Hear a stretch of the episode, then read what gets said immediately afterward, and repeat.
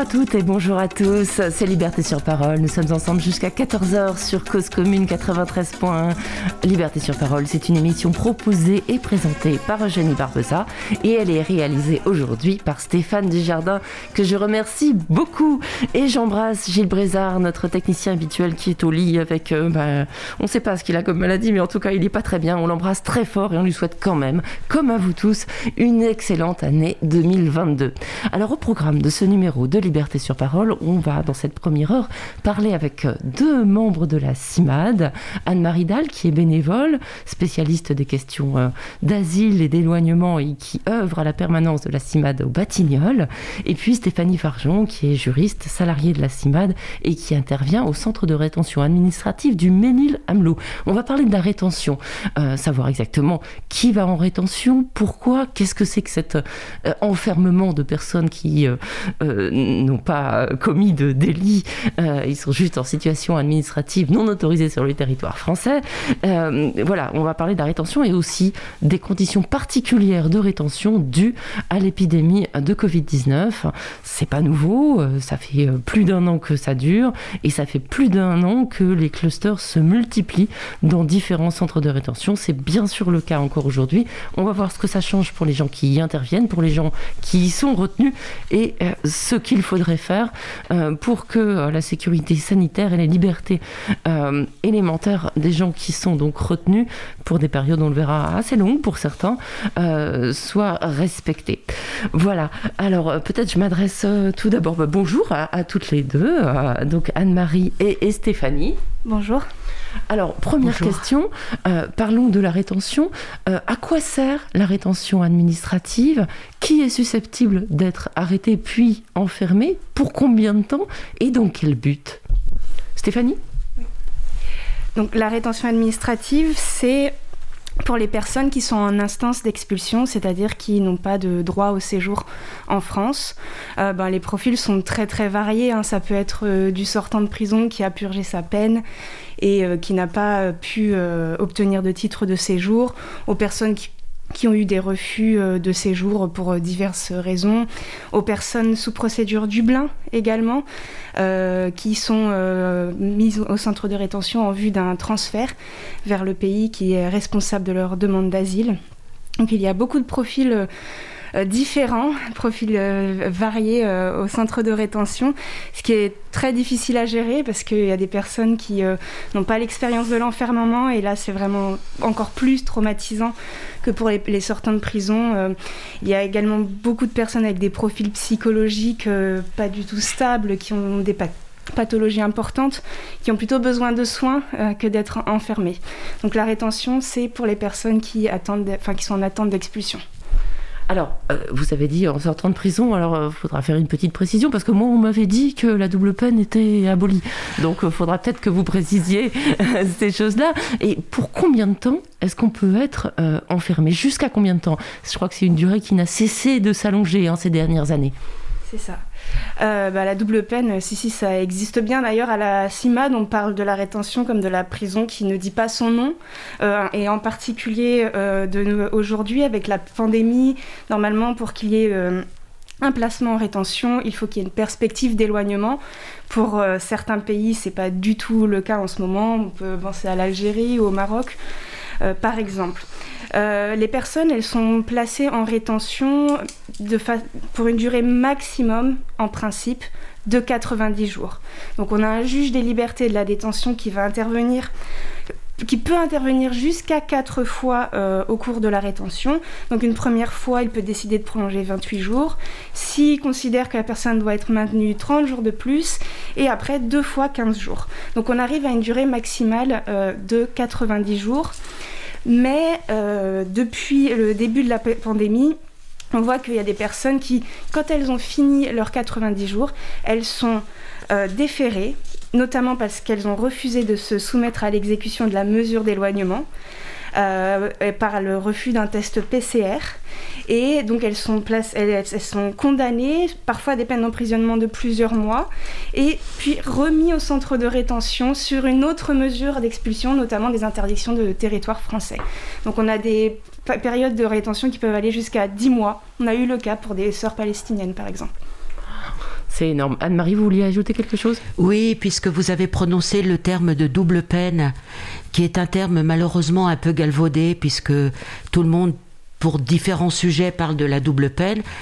La double peine, c'est parce que vous êtes une personne étrangère, que vous avez été condamné par un tribunal ou que vous avez eu des, des actes de délinquance, enfin des, certaines peines de prison, euh, vous avez euh, un arrêté d'expulsion. Donc euh, la double peine, c'est en fin de compte quand vous sortez de prison, généralement les personnes sont, sont accueillies entre guillemets par la PAF et sont mis en rétention pour être expulsés. Est-ce qu'il n'y a pas un problème aussi Parce que ces personnes, quoi qu'elles aient fait, a priori, c'est pas ça qui doit les, les, faire expulser du territoire français. Ce qui les fait expulser, c'est que peut-être elles n'ont pas pu régulariser en prison leur situation administrative. Il n'y a pas un problème d'accès au droit en prison? Ah, il y a un problème d'accès au droit en prison, puisque normalement, depuis, euh, depuis quelques années, euh, il y a la possibilité de demander soit l'asile en prison, soit un titre de séjour. Hein, mais on se rend compte que c'est extrêmement difficile puisque normalement il y a des protocoles qui doivent être signés entre les prisons et les préfectures compétentes, mais ces protocoles ont, tardé beaucoup à signer, et il y a quand même une très mauvaise volonté de la part de l'administration en général, que ce soit l'administration pénitentiaire, c'est pas dans toutes les prisons, mais l'administration pénitentiaire ou de la ou de l'administration style préfecture. Est-ce que la CIMAD intervient en prison? La, CIMAD, la CIMAD intervient en prison depuis très très longtemps, depuis d'ailleurs à la fin de la guerre. Hein. Voilà. Donc euh, euh, les bénévoles interviennent en prison avec un agrément de l'administration pénitentiaire et ils reçoivent, ils, accompagnent dans la mesure des possibilités les détenus pour essayer de faire évoluer leur situation. Voilà. Alors, je ne sais pas, peut-être vous allez euh, nous éclairer, Stéphanie, quelle est la proportion de gens sortant de prison en centre de rétention par rapport aux autres? C'est compliqué à définir, mais c'est pas, en tout cas, c'est pas la, la rétention n'est pas juste la suite logique de la prison. Hein. C'est la rétention, ça peut être pour euh, n'importe qui qui se fait arrêter dans le métro. Il hein, faut bien le préciser. Oui, oui, c'est assez difficile de donner un ratio entre les sortants de prison et, euh, et les autres, autres personnes. cet été, euh, au CRA du Ménil-Amelot, la proportion de sortants de prison était assez forte. C'est même l'administration euh, elle-même qui l'a reconnu, enfin l'administration du CRA qui disait nous, on a, on a trop de ce profil-là. Donc il y a eu des échanges entre centres de rétention. Donc c'est vrai que c'est un petit peu difficile de, donner des chiffres euh, et que en effet toute personne euh, qui n'a pas de droit au séjour euh, en France peut être arrêtée et placée au centre de rétention si elle n'a pas des, garanties de représentation et, que la, préfecture considère qu'elle a un risque de fuite. Elle va placer cette personne-là en rétention en vue de l'expulser. Alors, les gens qui vont en rétention, euh, c'est quelle étape en fait? Euh, Quelqu'un qui est sans papier, qui ne s'est jamais fait arrêter, euh, qui n'est pas en procédure ou qui a eu une procédure d'asile rejetée, il faut d'abord avoir eu une, une, obligation de quitter le territoire français. Hein.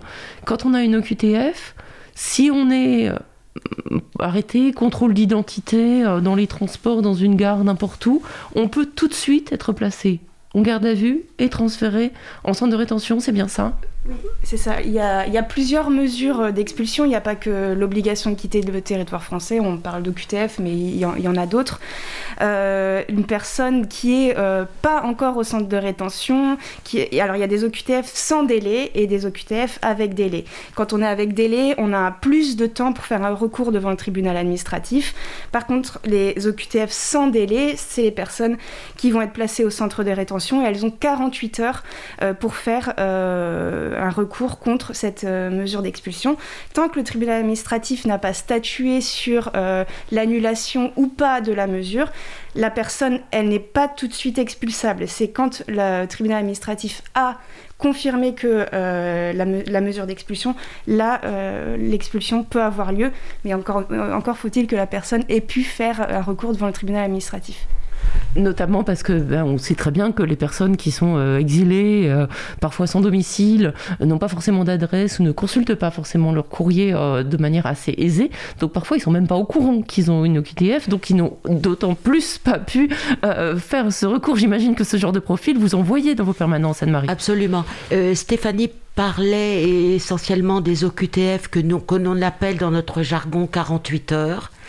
C'est-à-dire le, le cas classique excusez-moi pour l'expression, mais euh, c'est des personnes interpellées dans la rue où il a été constaté leur, euh, absence de, titre de séjour ou de visa en titre ou euh, d'attestation de demandeur d'asile. Donc ces personnes sont retenues dans, un, dans des locaux de police ou de gendarmerie, ils sont entendus et on leur remet une obligation à quitter le territoire en main propre dont le délai de recours est de 48 heures. Et c'est 48 heures, ce qu'on appelle de minute à minute. Donc généralement, je fais une toute petite parenthèse, généralement pour les sortants de prison qui ont fini leur peine, on leur notifie une OQTF 48 heures le vendredi soir. Hein Donc 48 euh, heures à partir du vendredi soir. Donc euh, difficulté de trouver une association, délai de recours très très court. Donc l'accessibilité au recours devant le tribunal administratif est extrêmement difficile et si j'ose dire quasi impossible. Hmm. Oui. Donc euh, si je peux me permettre également, aussi quand les personnes sont arrêtées, placées soit en retenue administrative pour vérification euh, du, de la situation administrative, ou alors en garde à vue, les OQTF, elles sont euh, notifiées possiblement avec un interprète. Et en tout cas, nous, au CRA du Mélinamlo, on peut se rendre compte que souvent, soit les personnes n'ont pas été notifiées avec un interprète qu'elles comprenaient, euh, ou on leur a pas proposé, ou on voit des, heures de notification pour toutes les mesures qui ont lieu au même moment, alors que c'est pas tout à fait possible. Donc il y a aussi euh, ce problème euh, de compréhension pour les personnes qui font l'objet de ces mesures. Et ça, on ne peut pas considérer que c'est un vice de procédure sur lequel vous pouvez vous vous appuyer pour faire annuler la mesure? Alors c'est ce qu'on essaye de, porter auprès des avocats notamment parce que les avocats ils ont accès donc à la procédure. Nous c'est pas le cas au centre de rétention euh, du Ménilam et on n'a pas forcément accès aux procès-verbaux. Donc on peut dire des choses, on peut demander à un avocat de le porter, mais il faut que ce soit vérifié dans les procès-verbaux. Et très, très souvent, les magistrats, ben, ils, ils suivent euh, le procès-verbal. Et si le procès-verbal a été signé par la personne notamment, c'est un peu difficile euh, d'argumenter contre ça.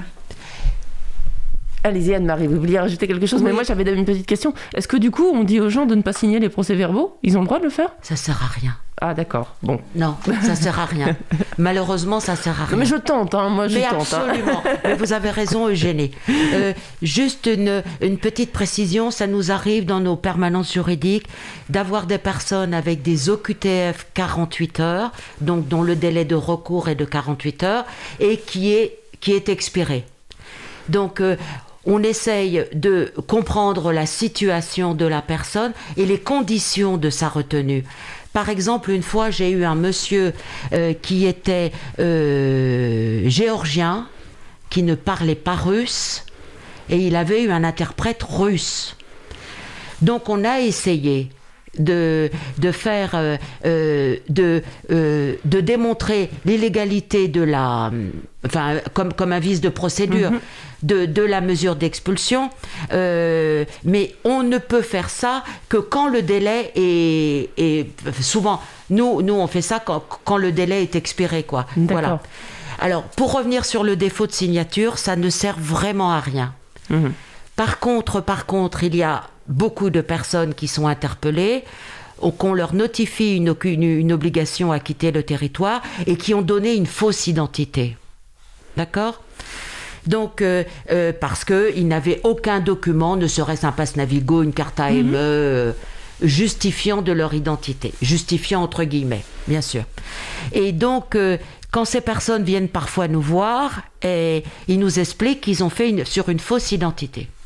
Si la situation administrative de la personne, il n'y a rien à tirer, à évoquer devant le tribunal administratif, eh ben, on laisse faire les choses quand on a donné une fausse identité, qu'a priori on n'est pas connu de la préfecture avec sa vraie identité, c'est pas la peine de dire je suis monsieur X ou madame Y, voilà, je suis en France et je suis sans papier. Voilà. Donc, euh, parfois, euh, la fausse identité a un intérêt, parfois ça n'a pas un intérêt. Voilà. Hmm. Voilà. Voilà, c'est à bon entendeur. Absolument. Mais merci en tout cas euh, pour ces précisions, c'est très important. J'avais une autre question quant aux arrestations. Euh, normalement, euh, en France, le contrôle d'identité n'est pas systématique, n'est pas systématiquement autorisé, sauf dans certaines zones, etc. Est-ce que quelqu'un qui est arrêté typiquement sur un contrôle au faciès peut aussi protester de cela? Euh, oui, enfin, je, c'est assez difficile devant le tribunal administratif. Hein. Euh, j'ai déjà vu quelques mesures d'expulsion sur des, sur des interpellations de personnes étrangères euh, qui spécifient bien sur réquisition du procureur, sur contrôle, etc. mais c'est quand même très, très difficile. Hmm. Et très, difficile, à prouver qu'il n'y avait pas une autorisation de contrôler dans cette zone. Ouais. Après, ce, type de vice de procédure devant le, premier juge des libertés de la détention, si l'avocat le soulève devant le juge et que le juge considère qu'il y a eu des irrégularités euh, au placement en garde à vue, à la retenue administrative, etc., le juge de la liberté de la détention peut très bien décider de ne pas maintenir la personne en rétention. Et ça, ça marche qu'une première fois devant le premier juge des libertés de la détention. Et il faut, faut que la personne puisse le démontrer, que ce, qu'il y ait vraiment que ce soit visible dans la procédure euh, qui est présentée au magistrat. Et il faut que la personne ait été en rétention, qu'elle voit un juge des libertés. Ce que je viens de dire, c'est devant le tribunal administratif, quand la personne n'a pas été placée en rétention après la notification de l'OQTF, ce, ces arguments sont assez, assez difficiles à faire soutenir devant le tribunal administratif. Ok, l'enjeu est moins grand aussi. Quand on est enfermé, il faut vraiment essayer de, essayer de, de, sortir.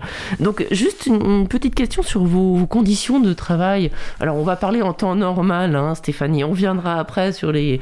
Bon, je sais que la CIMAD s'est retirée depuis, depuis longtemps, hein, même avant le Covid, hein, pour, pour, des questions, euh, vous l'évoquiez tout à l'heure. Beaucoup de gens décompensent parce qu'ils ont des gros problèmes psychologiques. Et donc, ça, il y a eu des tentatives de suicide, il y a eu des, des, des, des, des événements très graves qui ont mis en danger à la fois euh, la santé des personnels et la santé bien sûr des, retenus. Donc vous avez déjà alerté, mais depuis de nombreuses années, hein, sur cette situation qui, empire malheureusement. Et on verra qu'avec le Covid, ça devient juste l'horreur. Euh, donc, euh, donc vous nous expliquerez tout ça, et notamment au, au. Mais dans une situation, on va dire, normale, quel est exactement votre rôle? Est-ce que vous êtes là tout le temps? Est-ce que vous êtes accessible tout le temps? Est-ce qu'il y a des permanences? Parce que ce que disait Anne-Marie, euh, si quelqu'un arrive un, vendredi soir, vous n'êtes pas forcément là, et puis bah, le lundi matin, c'est trop tard. Donc comment on fait? Euh, nous, on intervient aux deux CRA du Ménil-Amelot, parce qu'il faut savoir qu'il y, en a deux, euh, et on intervient par équipe de deux dans chaque euh, centre. On intervient du lundi au samedi. Donc pour les personnes qui sont placées le vendredi, euh, c'est bon, on peut faire les recours euh, le samedi. donc du lundi au samedi et de 10h à, à presque 18h. Euh, on reçoit les personnes qui le souhaitent. En tout cas, au centre euh, du Ménil-Amelot, euh, notre positionnement, c'est les personnes qui souhaitent nous voir. On essaye de toutes les recevoir, on les informe sur la procédure en rétention et on leur expose un peu les possibilités de recours. voilà, et on, laisse la personne faire le choix de ce qu'elle veut faire. Euh, de façon générale, ce qu'on fait, c'est qu'on euh, appelle contre les mesures d'expulsion, donc devant le tribunal administratif, quand on n'a pas dépassé euh, bah, le délai imparti. pour les sortants de prison, on tente régulièrement de faire des recours tardifs en expliquant que la personne n'avait pas accès aux droits. Selon les juridictions, ça marche plus ou moins mais euh, on le fait quand même. Et euh, ce qu'on fait aussi, c'est que euh, on prépare donc des des recours pour le, le, passage devant le juge des libertés de la détention. Et on fait aussi appel contre les décisions de maintien ou de prolongation en rétention. ça, c'est des appels qui se font devant la Cour d'appel de Paris pour nous. Euh, voilà ce qu'on fait de façon générale. On fait aussi des saisines euh, donc du ministère de l'Intérieur, par exemple une situation qui nous paraît folle, comme ce week-end où une personne réfugiée était au centre de rétention. Et ben, on a tout de suite écrit à la préfecture et au ministère de l'Intérieur et la personne a été euh, libérée sur décision de la préfecture. Et on, peut, on fait appel aux défenseurs des droits, au contrôleur général des lieux de privation de liberté, parfois au juge des enfants ou au service de protection de l'enfance quand on a des personnes qui se déclarent mineures qui sont non accompagnés euh, sur le territoire français. Alors, question importante, est-ce que vous travaillez avec des interprètes? Parce que dans ces conditions, c'est absolument essentiel de bien comprendre, de bien se comprendre. Oui, on travaille avec un service euh, d'interprétariat par téléphone. Et après, dans l'équipe, on, on, arrive quand même à avoir plusieurs personnes qui parlent différentes langues. Donc, euh, on, fait tout le temps appel à des interprètes au centre on va en venir aux, conditions euh, pratiques hein, de, détention, aux conditions matérielles de, vie euh, des, personnes retenues. Donc, vous l'avez laissé entendre, il est possible de placer des enfants en rétention? Alors, en France métropolitaine, ça arrive. Ah à Mayotte, c'est j'allais dire c'est la règle, c'est-à-dire que voilà, euh, des enfants sont rattachés à des, à des majeurs euh, qui ne connaissent pas forcément ou en tout cas qui ne sont pas de leur famille et sont euh, placés en toute, j'allais dire en toute impunité et puis surtout loin du regard métropolitain dans des centres de rétention dans des conditions atroces. Donc voilà, c'était juste pour le pour le signaler parce qu'il y a la France métropolitaine et je crois qu'il y a des dispositions un petit peu extra-légales. Hein. Euh, il, y a, un droit particulier à Mayotte. Et, et euh, j'ai vérifié, euh, il y a 17 fois plus d'enfants qui sont placés en rétention à Mayotte qu'en métropole. Pour signifier un peu la l'horreur de la situation à Mayotte. Alors, Bien sûr, donc là c'est la question des enfants. On, aura l'occasion de faire peut-être d'autres émissions euh, spécifiquement euh, dédiées aux, enfants et parfois aux, jeunes enfants. Hein. Je sais que quand ils ont construit le CRA du Ménilamlo, ils avaient mis euh, des jeux pour les enfants, ce qui était assez cynique. à l'époque on se battait, je dis on parce que voilà, avec des gens de la CIMAD, on avait fait des, des, émissions contre la construction, bon, qui ont été assez inopérantes, comme on peut le, le, voir. Mais enfin bon, en tout cas, on avait dénoncé le, fait notamment aussi que ces centres de rétention administrative sont éloignés de tout pour la plupart, et tous ceux qui sont nouveaux en construction, parce qu'on n'arrête pas d'en construire, hein, euh, ça fait marcher l'économie, eh bien, euh, ils sont éloignés de tout, éloignés y compris des tribunaux, et puis éloignés parce qu'on a le droit de, visiter les gens qui sont retenus. Hein. Ça, c'est important de le préciser. On n'est pas en prison, on peut apporter euh, des vêtements, des cigarettes, alors pas de téléphone avec des appareils photo, mais on peut, voilà, on peut quand même visiter les gens qui sont retenus. Mais faut-il encore pouvoir accéder, notamment au transport en commun, à des lieux qui sont à des heures de la, de, la ville, quoi. Puis si je peux me permettre également, il y a certaines personnes qui sont transférées d'autres centres de rétention euh, de toute la France et qui n'ont pas du tout d'attache en région parisienne, par exemple. Et ces personnes-là, pour récupérer des documents, pour récupérer, euh, enfin pour soutenir la vie quotidienne au centre de rétention, c'est très compliqué. Mmh. Oui, donc c'est des conditions, euh, oui, un petit peu même dégradantes hein, euh, pour, euh, pour ces gens. on, peut, on peut dire ce mot, je crois, et, alors même qu'ils n'ont pas commis de délit. Ce sont absolument pas des criminels, on n'a rien à leur reprocher, ils n'ont pas fait, ils n'ont agressé personne, ils n'ont pas enfreint la loi française, hormis dans le fait de ne pas avoir de titre de séjour régulier. Je vous propose qu'on écoute des témoignages, euh, des, courts témoignages qui euh, ont été diffusés dans le cadre d'une exposition qui a eu lieu euh, dans le cadre du festival de la Cimane Migre en scène en décembre.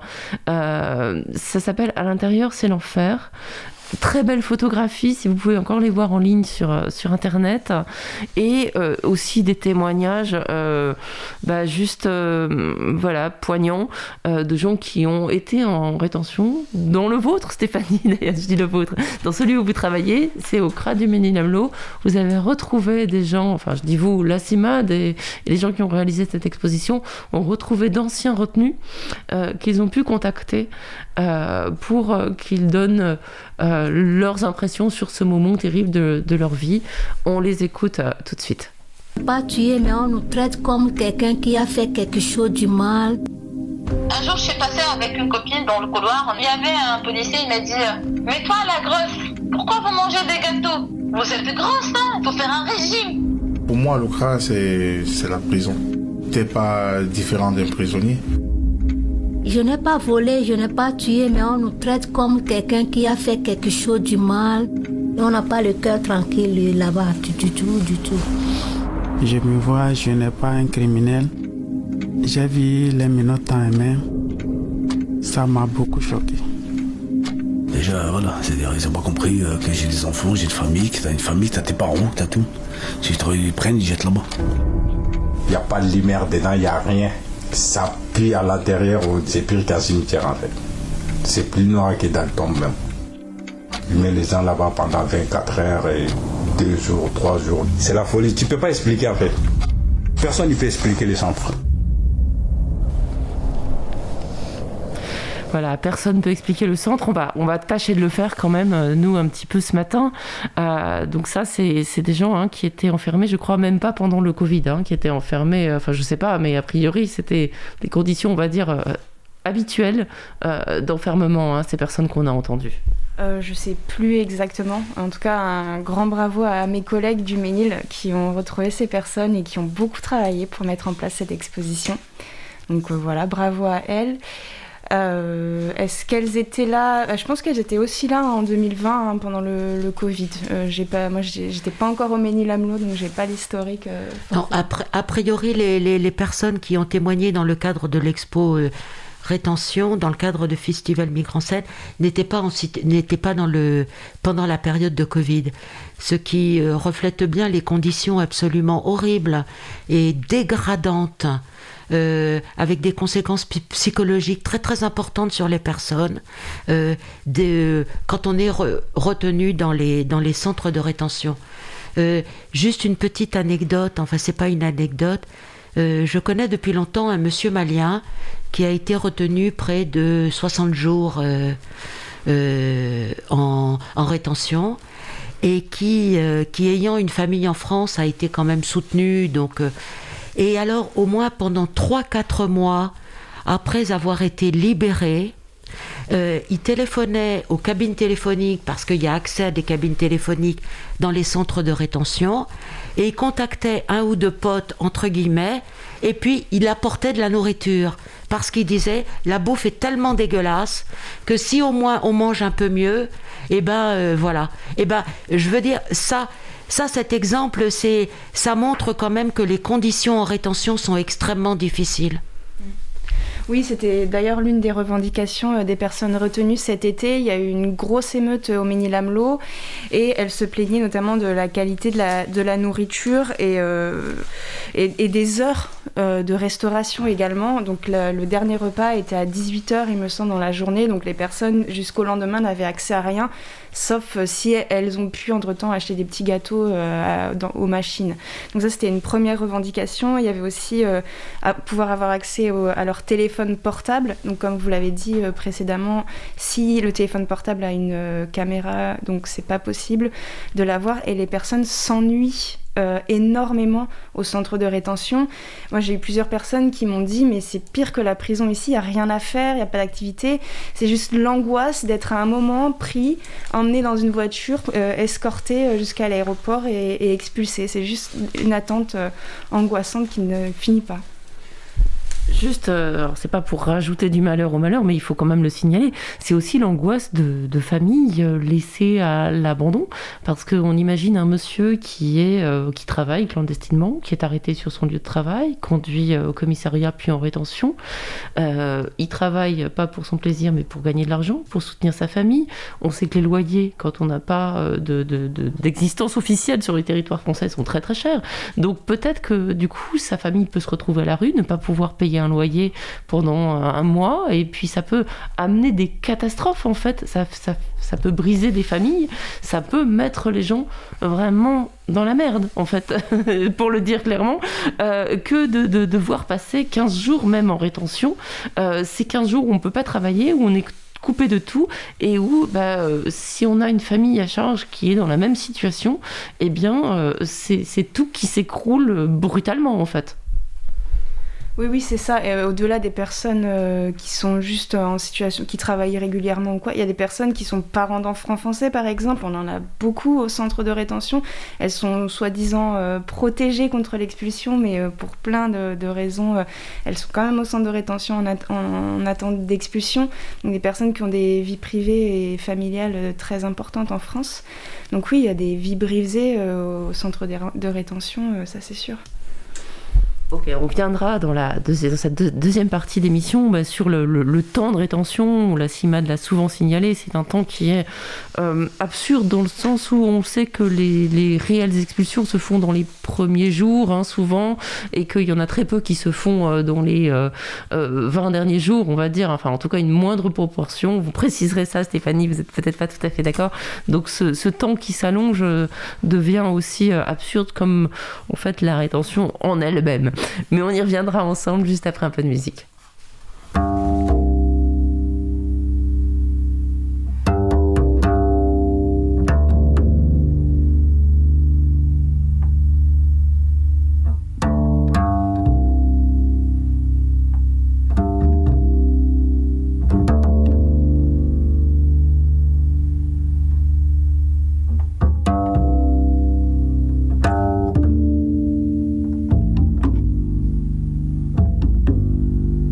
Prendre du repos, j'ai dégoté le soleil. S'il se couche sur une bière, c'est la mer. S'il est pas fou, c'est une merveille qui met le cafard en état de guerre. Sûr, c'est pas du pôle Nord, son sourire brûlant. Son voyage n'est que d'ici. On le croit d'ailleurs. C'est marrant. Lui qui pensait n'avoir qu'une vie. Imagine si Magide s'en va et nos rêves, qui dans les boira. On a tout regardé, mon grand frère sans papier. On a rêvé tous les mélanges. Je n'aurais jamais parié qu'un jour on dirait que tu déranges. Voici l'heure, ma grande gueule, de faire taire ton honneur. Toi qui portais la tête haute, t'apprendras tes chaussures par cœur. Les flics du métro savent ta faute. Imagine. Si Magide s'en va. Et nos rêves, qui dont les boira.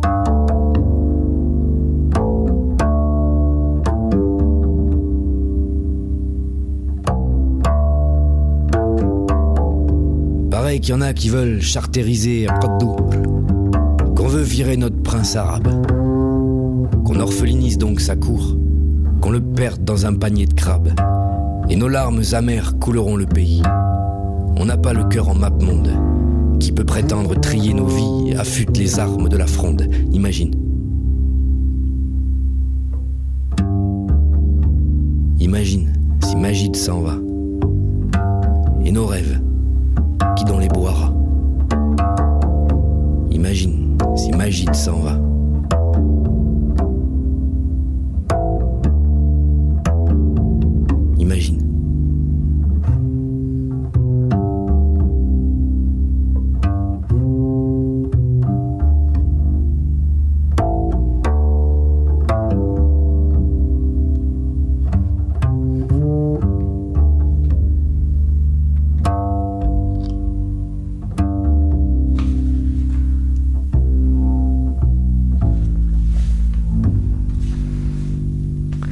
C'était Loïc Antoine Majid sur euh, Cause Commune 93 points. On parle ce matin hein, dans Liberté sur Parole avec Anne-Marie Dahl qui est bénévole à la CIMAD, spécialiste des questions d'asile et d'éloignement, et Stéphanie Farjon qui est juriste, salariée de la CIMAD et intervenante au centre de rétention du, Ménil-Amelot. On parle de la rétention administrative justement.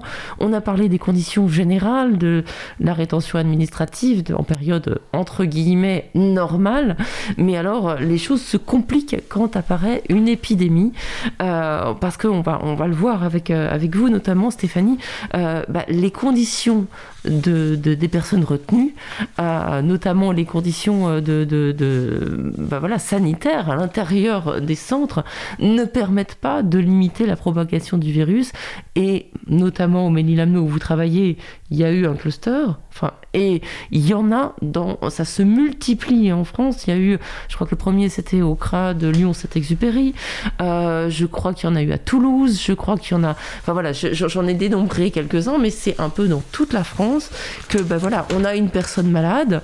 moi, j'ai appelé, comme disait Anne-Marie, j'ai appelé à une cabine téléphonique l'autre jour et ben, j'ai un monsieur qui me disait mais on crache le sang. Enfin, il y, a une personne qui crache le sang. Moi, j'ai peur.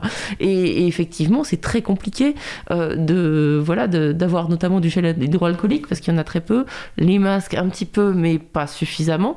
En tout cas, plus que pendant les premiers temps, mais pas assez. Euh, c'est dangereux pour euh, bah, les personnes retenues et c'est dangereux aussi pour les qui y travaillent. Tout à fait. Donc la CIMAD s'est retirée du CRA numéro 3 au début du mois de décembre en raison de l'apparition d'un cluster. Donc euh, y a la, mise en place de tests et déjà a pris du temps. Il y avait beaucoup de personnes euh, qui étaient euh, malades et on avait à un moment on n'a plus accès aux personnes retenues parce que isolement.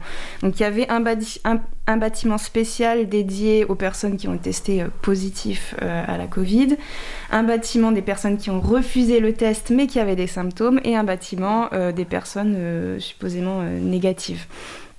Euh, ce qui est intéressant avec les, tests PCR, c'est que c'est important de pouvoir le faire pour savoir si les personnes sont positives, si elles sont malades, pour pouvoir les isoler, etc.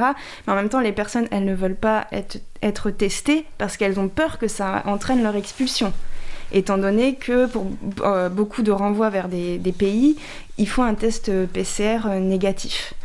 Donc, euh, la, situation sanitaire au CRA, elle permet pas que, euh, ce que les personnes euh, soient en sécurité. Par exemple, les sanitaires, les salles de bain, euh, les toilettes, elles sont en commun. il y a deux personnes par chambre.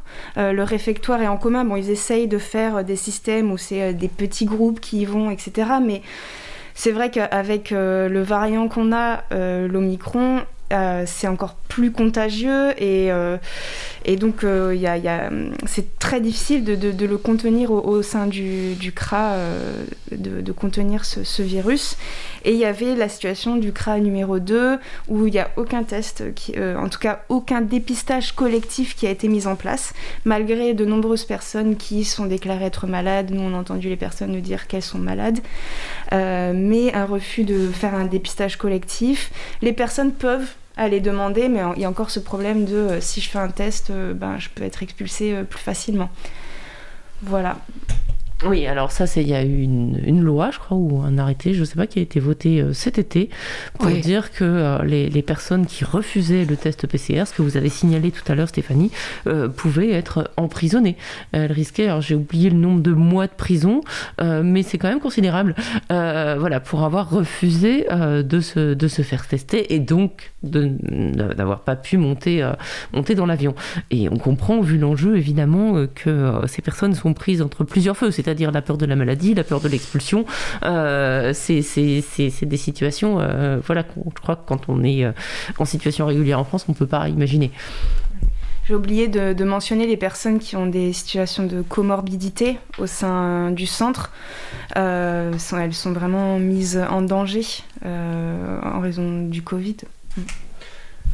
Alors vous dites, vous, on s'est retiré du CRA. La, CIMAD a, fait, valoir son droit de retrait. Hein. C'est pas la première fois que vous le faites. Hein. Euh, euh, mais est-ce que, euh, du coup, qu'est-ce que ça signifie par rapport à l'accès aux droits des personnes? Au CRA numéro 3, le fait est qu'on n'avait plus accès aux personnes retenues et en raison de l'isolement, du confinement du CRA, il n'y avait pas de personnes entrantes. Donc notre présence, elle ne servait pas vraiment à, grand-chose et même plutôt à créer des frustrations parce qu'on n'avait rien à apporter aux personnes. Et en plus, on ne pouvait plus les voir à un certain, à un certain moment. Comme je vous l'ai dit, il y a des bâtiments qui étaient euh, vraiment dédiés aux personnes positives et euh, les, personnes pour avoir accès à, la nourriture, par exemple, elles avaient les services de police qui venaient avec les combinaisons pour euh, leur donner la nourriture au sein même du bâtiment. Donc euh, pour nous, c'était compliqué de, rester dans ces conditions et pour le personnel aussi euh, de la CIMAD. Et, ça veut dire aussi que ces personnes qui étaient donc mises un petit peu en quarantaine, hein, isolées, elles n'ont plus le droit de visite non plus, on suppose, donc plus le droit. Euh, je suis fumeuse, donc euh, tout de suite, je pense, et je pense qu'il y a beaucoup de gens aussi en rétention qui sont peut-être fumeurs, euh, mais qui est-ce qui va me porter mes cigarettes? Alors Mais c'est pas une petite question quand on est enfermé et qu'on est dépendant à un produit qui est pas bon, certes, mais qui est pas encore illégal. donc voilà, il y, a mais même des, ça portait un paquet de gâteaux pour compléter. Ça veut dire que ces gens sont dans des conditions encore pires que d'habitude. Avec, bah, on peut devenir dingue hein, si on n'a pas sa cigarette et qu'en plus on n'a rien à faire et qu'en plus on est malade et, dans l'inquiétude alors pour ce qui est des cigarettes, je ne sais pas, parce qu'on n'était pas là, si les services de l'OFI qui habituellement euh, apportent des cigarettes aux personnes retenues, est-ce qu'ils l'ont fait ou pas, ça, je ne sais pas. Euh, en tout cas, oui, ça, rend complètement fou euh, d'être enfermé, de ne pas pouvoir sortir, parce qu'elles n'ont plus accès aux, zones communes de vie. En fait, elles ont accès à la toute petite cour du bâtiment qui est complètement grillagée. À cela, c'est ajouté que dans certains bâtiments, il y a eu des problèmes de chauffage donc avec des personnes qui sont plaintes de ne pas avoir de, chauffage ou d'eau chaude. Euh, voilà, c'est ça rajoute en plus à la situation folle. Ouais, c'est pas comme si on était en hiver.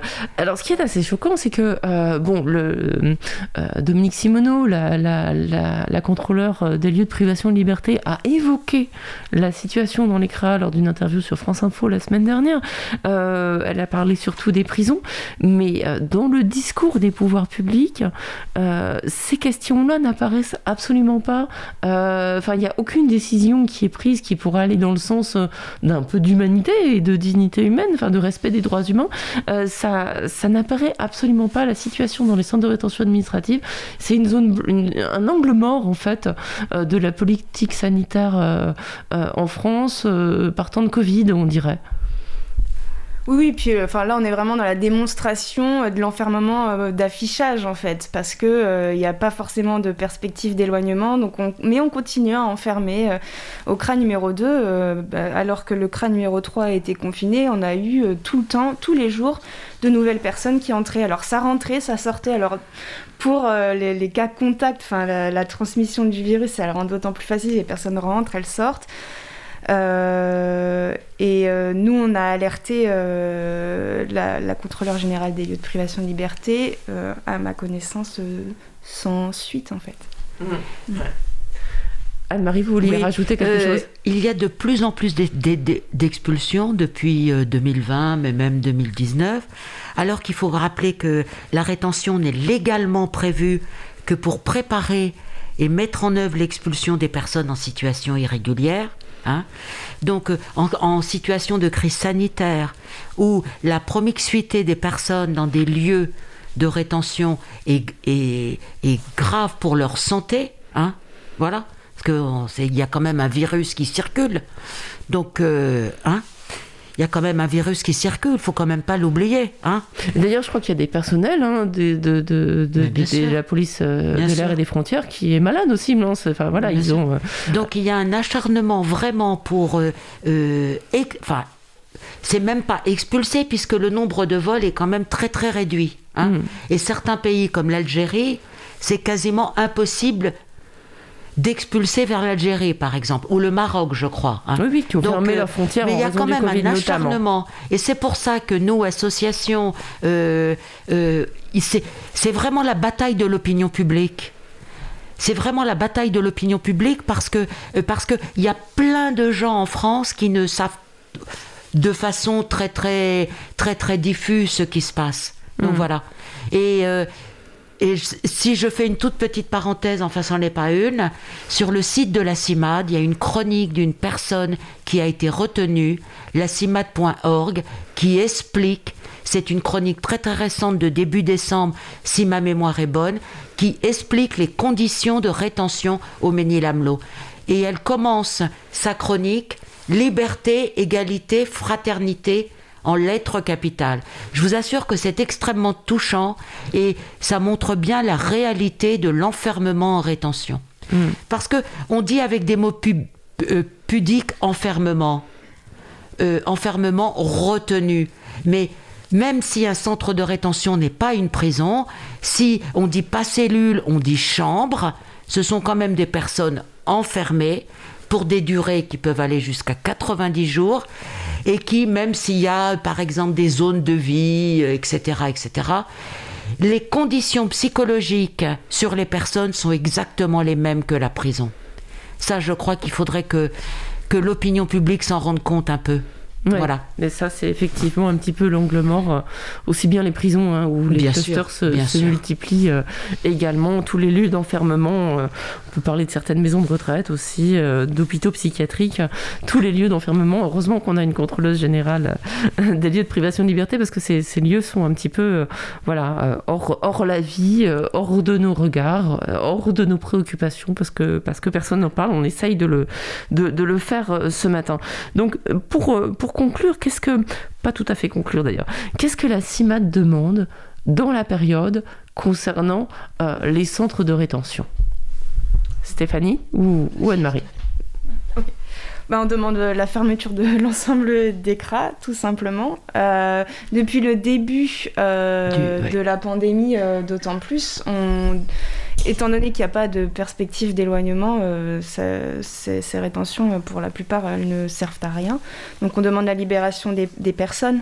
Euh, en particulier dans, le cadre de la pandémie et de façon générale la fermeture des CRA. Alors, de façon générale, ça veut dire que pour vous, euh, et même on peut parler de, choses objectives, parce que euh, je crois que c'est 25 000 euros le coût de rétention d'une personne euh, enfermée par jour, parce qu'il bah, faut payer les gens pour le surveiller, etc. C'est beaucoup, beaucoup, beaucoup d'argent public qui est mis dans la rétention des personnes pour un taux d'éloignement qui est assez, assez faible finalement. Donc c'est vraiment beaucoup d'argent qui est mis pour une mesure qui est humiliante et punitive et pas forcément efficace même au regard des objectifs fixés. Euh, est-ce qu'on peut imaginer, quand vous dites il faut, il faut que ces, lieux n'existent plus, on peut imaginer que, bon voilà, après tout, euh, il y a un droit en France, euh, il y a des gens qui peut-être doivent, doivent quitter le territoire. bien sûr, on peut discuter de cette politique d'expulsion massive hein, et de, de, forteresse qu'est l'Europe, mais on peut imaginer aussi que, ben, voilà, on respecte ce droit et on pourrait imaginer que les gens soient assigner à résidence, tout simplement. C'est ce que vous demandez, en quelque sorte Assigner à résidence chez eux? Euh, alors, pas forcément. L'assignation à résidence, ça va pas empêcher euh, l'expulsion. Ça va empêcher euh, l'enfermement en rétention parce que c'est juste insupportable d'être enfermé dans ces endroits. Mais l'assignation à résidence, au final, normalement, il y a quand même la mesure d'expulsion qui court et qui doit être mise en œuvre. Donc, euh, personnellement, je pense que la CIMAD, euh, elle, souhaite la, fermeture des centres notamment, mais également la fin de, cette politique de non-accueil de la France. Donc, euh, idéalement, il faudrait permettre un, meilleur accueil, que les personnes aient accès à leurs droits, parce qu'il y a beaucoup de personnes qui n'y arrivent pas. On a tous les problèmes d'accès au guichet, notamment pour faire des demandes de titre de séjour, de renouvellement de titre de séjour. Donc, voilà. Eh ben allez, on va, on va y aller, on va faire nos vœux pour 2022. Donc on transforme tous les centres de rétention en centres d'hébergement d'urgence, euh, avec accès aux droits, accès direct à la préfecture, pour que les gens puissent expliquer avec un grand renfort d'interprètes leur situation, pourquoi ils sont là, quel est leur projet de vie, etc. Et qu'on leur donne juste le droit de le vivre, leur donne le droit de travailler, de s'insérer normalement dans la société, parce qu'on sait que beaucoup de gens sont bloqués aussi administrativement et ils peuvent pas. Enfin, c'est des gens qui ont fait des kilomètres euh, qui on pourrait imaginer que voilà, de se débrouiller, de trouver un travail, euh, c'est quelque chose qui, voilà, qui, ils n'ont pas trop les deux pieds dans le même sabot, on va dire, puisqu'ils ont déjà traversé la mer. Donc on peut imaginer que s'ils avaient le droit de le faire, ils trouveraient assez facilement un, travail et, ils pourraient se construire une, vie.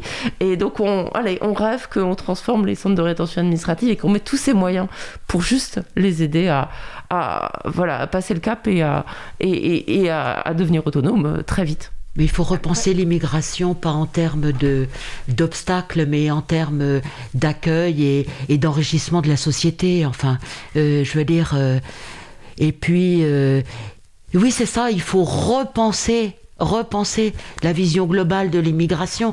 L'immigration, c'est un mot d'ailleurs que, que j'aime pas trop, mais j'en trouve pas d'autre, quoi. L'accueil des personnes qui, qui enrichissent notre société et qui, et qui et puis aussi vous savez, la CIMAD, c'est l'humanité passe, euh, voilà, et eh ben, je veux dire, repenser dans une vision un peu plus, avec un peu plus d'humanité. Voilà, je crois que c'est, c'est important. Et puis en plus, le respect du droit. Les pratiques illégales des préfectures, des, les, les décisions euh, timorées des, des, juges de la liberté des et de la détention, je veux dire, l'accès au droit pour bien nombre de personnes, qu'elles soient retenues ou pas retenues, est de plus en plus compliqué. Donc, euh, ça suffit, quoi. Voilà, ça suffit. J'ajouterais juste une chose, c'est que en, ne donnant pas de droit aux gens, on laisse pourrir des situations, on favorise la criminalité et on, du coup, on donne une mauvaise image euh, des gens qui arrivent parce que bah, ils n'ont pas parfois pas d'autres moyens que de d'agir illégalement pour euh, pour pouvoir survivre sur le territoire, alors qu'en fait, euh, ils veulent pas spécialement être assistés, ils veulent juste avoir le droit euh, de, de, vivre normalement et ça irait beaucoup mieux. C'est comme l'histoire des frontières qu'on ferme et du coup on invente les passeurs, du coup on invente cette criminalité. Euh, s'il y a des voies d'accès légales dans les pays, euh, bah, les passeurs perdent automatiquement leur business et ça leur ferait le plus grand bien. Euh, voilà, c'est toute une, c'est repensé, mais pas forcément de manière angéliste ou, ou naïve, mais de manière, on va dire, logique et rationnelle. Et concrète. Oui, et puis il n'y a pas que ceux qui viennent d'arriver, il y a aussi également des personnes qui, euh, ça fait des années, des décennies qu'elles sont en France, elles ont, elles ont euh, établi leur vie ici, elles ont grandi ici. Ça n'a aucun sens pour certaines personnes de retourner, retourner à leur pays d'origine, parce qu'elles en ont juste la nationalité, mais elles n'ont aucune connaissance de ce pays. Donc il y a aussi quand même beaucoup ces, profils euh, au centre de rétention. Donc faut pas, faut pas oublier également qu'il y a l'administration rend des situations vraiment absurdes parce qu'on a eu un parcours de vie un peu chaotique euh, pour des raisons euh, diverses. Et ben on se retrouve à, devoir être expulsé parce qu'on n'a pas su faire valoir nos droits au bon moment, ou on, a raté un rendez-vous. Euh, ce qui peut nous arriver à tous, bien sûr, mais c'est plus, euh, plus lourd de conséquences pour certains que pour d'autres. Merci vraiment à, toutes les deux d'être euh, venues ce matin commencer cette année de partenariat avec la CIMAD avec nous. Merci Anne-Marie Dalle. On vous retrouve, euh, bah, les gens qui ont besoin de vous peuvent vous trouver à la permanence des Batignolles. Je crois que vous avez un peu de boulot. Et vous aussi, Stéphanie Fargeon, puisque bah, voilà, quand vous dites on, s'est retiré, vous, intervenez en visio encore ou sur l'un des centres, on intervient à distance et sur l'autre, euh, c'est en discussion en ce moment même. D'accord. Tenez bon, bon courage et surtout continuez quand même à, aider les gens qui en ont euh, extrêmement besoin.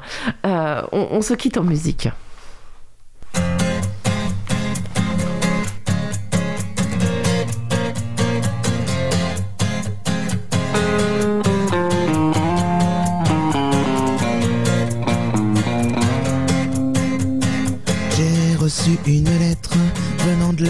La sous-préfète, m'apprenant ce matin que je suis clandestin, que ma carte est périmée depuis juillet dernier. Faut que j'attende comme un con le service d'immigration. Mais moi je suis un homme qui paie des impôts comme tous ceux qui attendent à la sortie de l'école. Car j'ai des mômes, j'en ai même deux. J'en ai deux.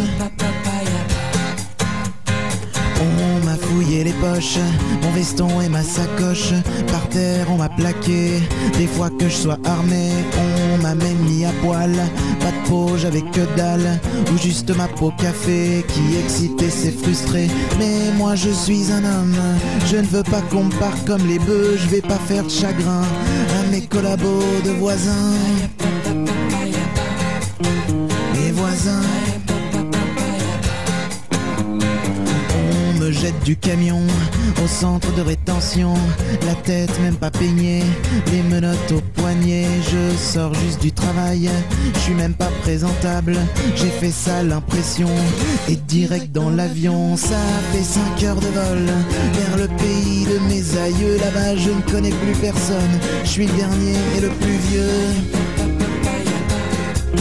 Et le plus vieux.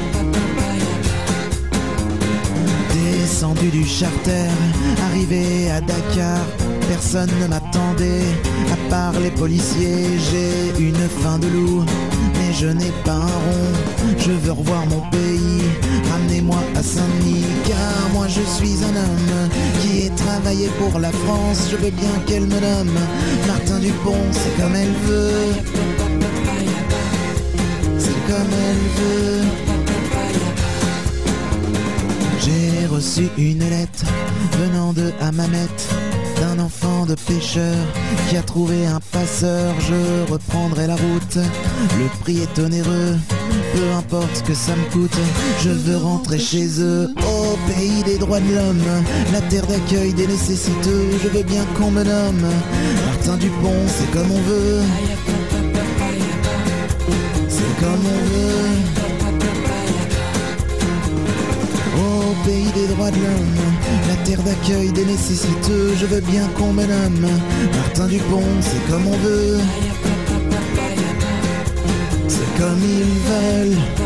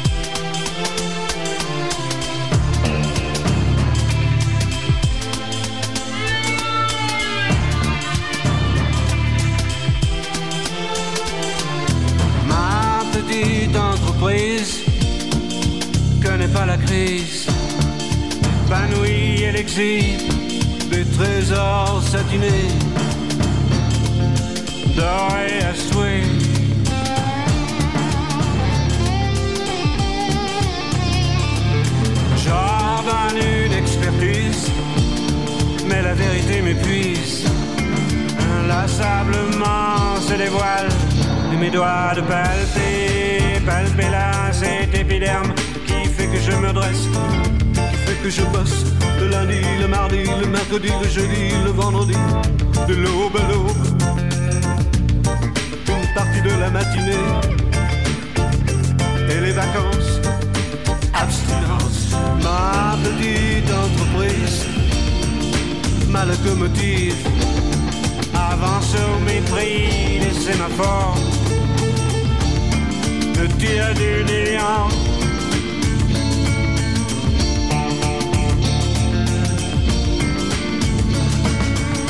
Qu'importe l'amour, importe, qu'importe l'amour s'exporte, qu'importe le porte-à-porte en Crimée, au sud de la Birmanie, les lobbies en Libye au Laos. Là j'écoule à mes oreilles petite entreprise connaît pas la crise, s'expose au firmament, suggère la reprise, embauche de gauche, inlassablement se dévoile et mes doigts de palper, palper là cet épiderme qui fait que je souque que je toque à chaque palier, escalier, c'est bâtiment B. À l'oreille de ce lèvre.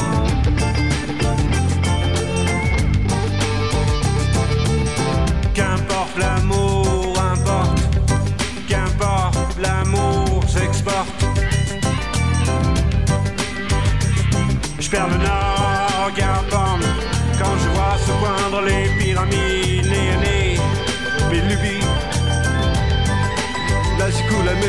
ma petite entreprise. Connais pas la crise, épanouie et l'exhibe des trésors satinés, dorés à souhait.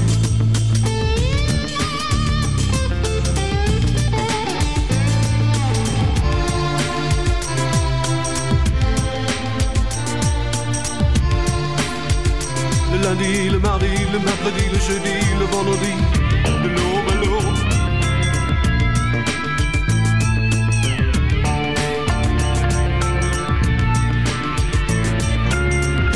Lundi, le mardi, le mercredi, le jeudi, le vendredi, de l'aube à l'aube.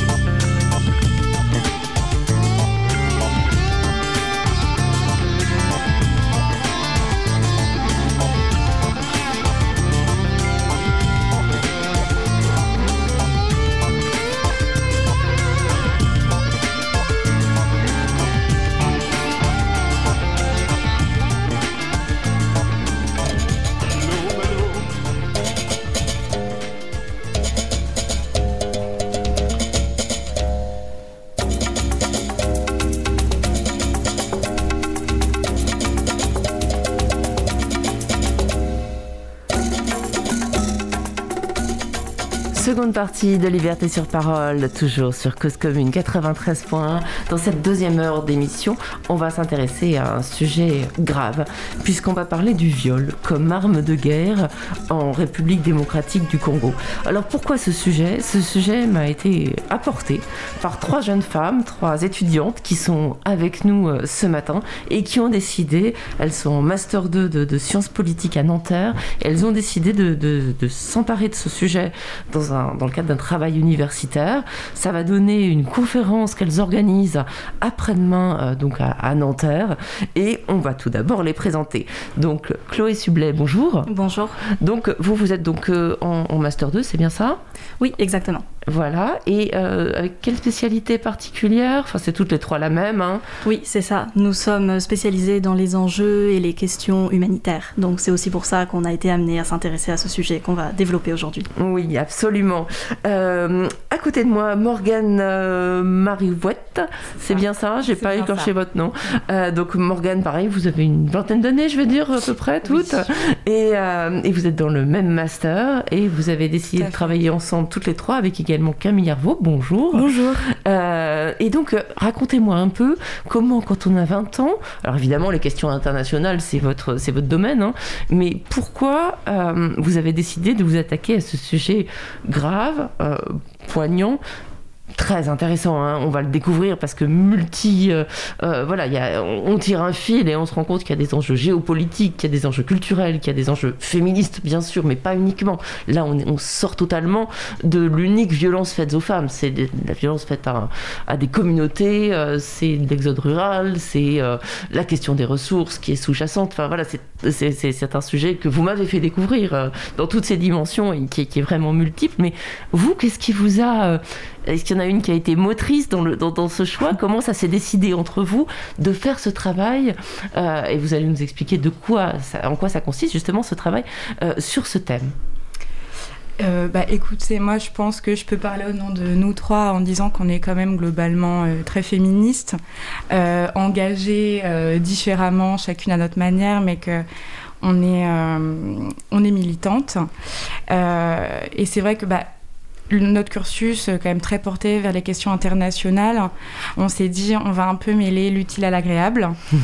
euh, et donc on s'est dit. C'est presque bah, l'utile à l'utile. Hein. C'est un peu, ouais. Et on s'est dit bon, bah, c'est vrai que les questions de viol en RDC, euh, le viol comme arme de guerre, c'est des questions euh, dont on n'entend pas assez parler, alors que c'est profondément dramatique. Euh, ça met, euh, bah, ça tue des femmes, euh, ça tue des enfants, ça détruit des familles, ça détruit des villages, des communautés entières. Et, même nous n'étions pas spécialement vraiment trop au courant en fait de ce qui se passait en RDC, notamment dans la région du nord du Kivu. Donc on s'est dit bon, c'est intéressant si ça nous intéresse nous, ça va forcément intéresser d'autres personnes. Euh, et c'est le cas. Et on a trouvé euh, des intervenantes brillantissimes pour notre conférence, euh, qui en parleraient bien évidemment mieux que nous. on va en entendre quelques Voilà. Et donc c'est pour ça, je pense qu'on a choisi ce sujet-là. C'est parce qu'on est féministe, qu'on a envie de porter... de mettre en lumière en fait des, des questions dont on n'entend pas assez parler alors que c'est fondamentalement important de savoir ce qui se passe ailleurs en tant, que, mm. bah, en tant que femme, mais également en tant qu'homme, en tant qu'étudiante, en tant qu'adulte, en tant que... Et, ça met aussi en, question, euh, d'une manière euh, plus globale et, intersectionnelle, le, la question du corps des femmes. Tout à fait. Qui est, euh, voilà, centrale, on l'entendra dans les extraits. Hein. C'est-à-dire que par le corps des femmes passe l'anéantissement de tout un tas d'autres choses. Exactement. Camille, vous vouliez ajouter? Oui, je voulais ajouter le fait que c'est pour nous très important de parler de ce sujet en tant qu'étudiante française blanche qui avons des privilèges, que ce soit académique, culturel, etc.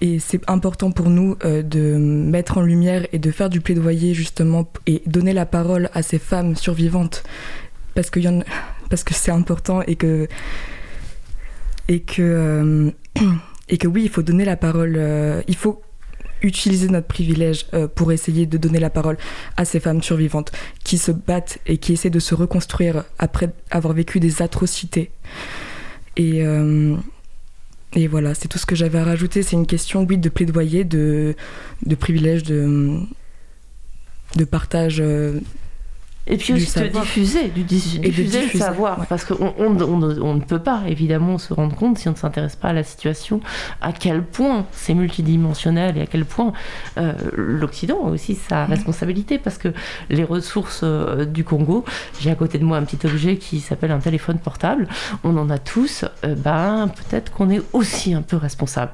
parce que les métaux rares, eh ben, ils se trouvent beaucoup dans les régions où justement d'où on tente de faire fuir ces gens à travers cette arme qui est qui est, le viol. Euh, peut-être, euh, Chloé, vous pouvez nous expliquer comment vous avez travaillé.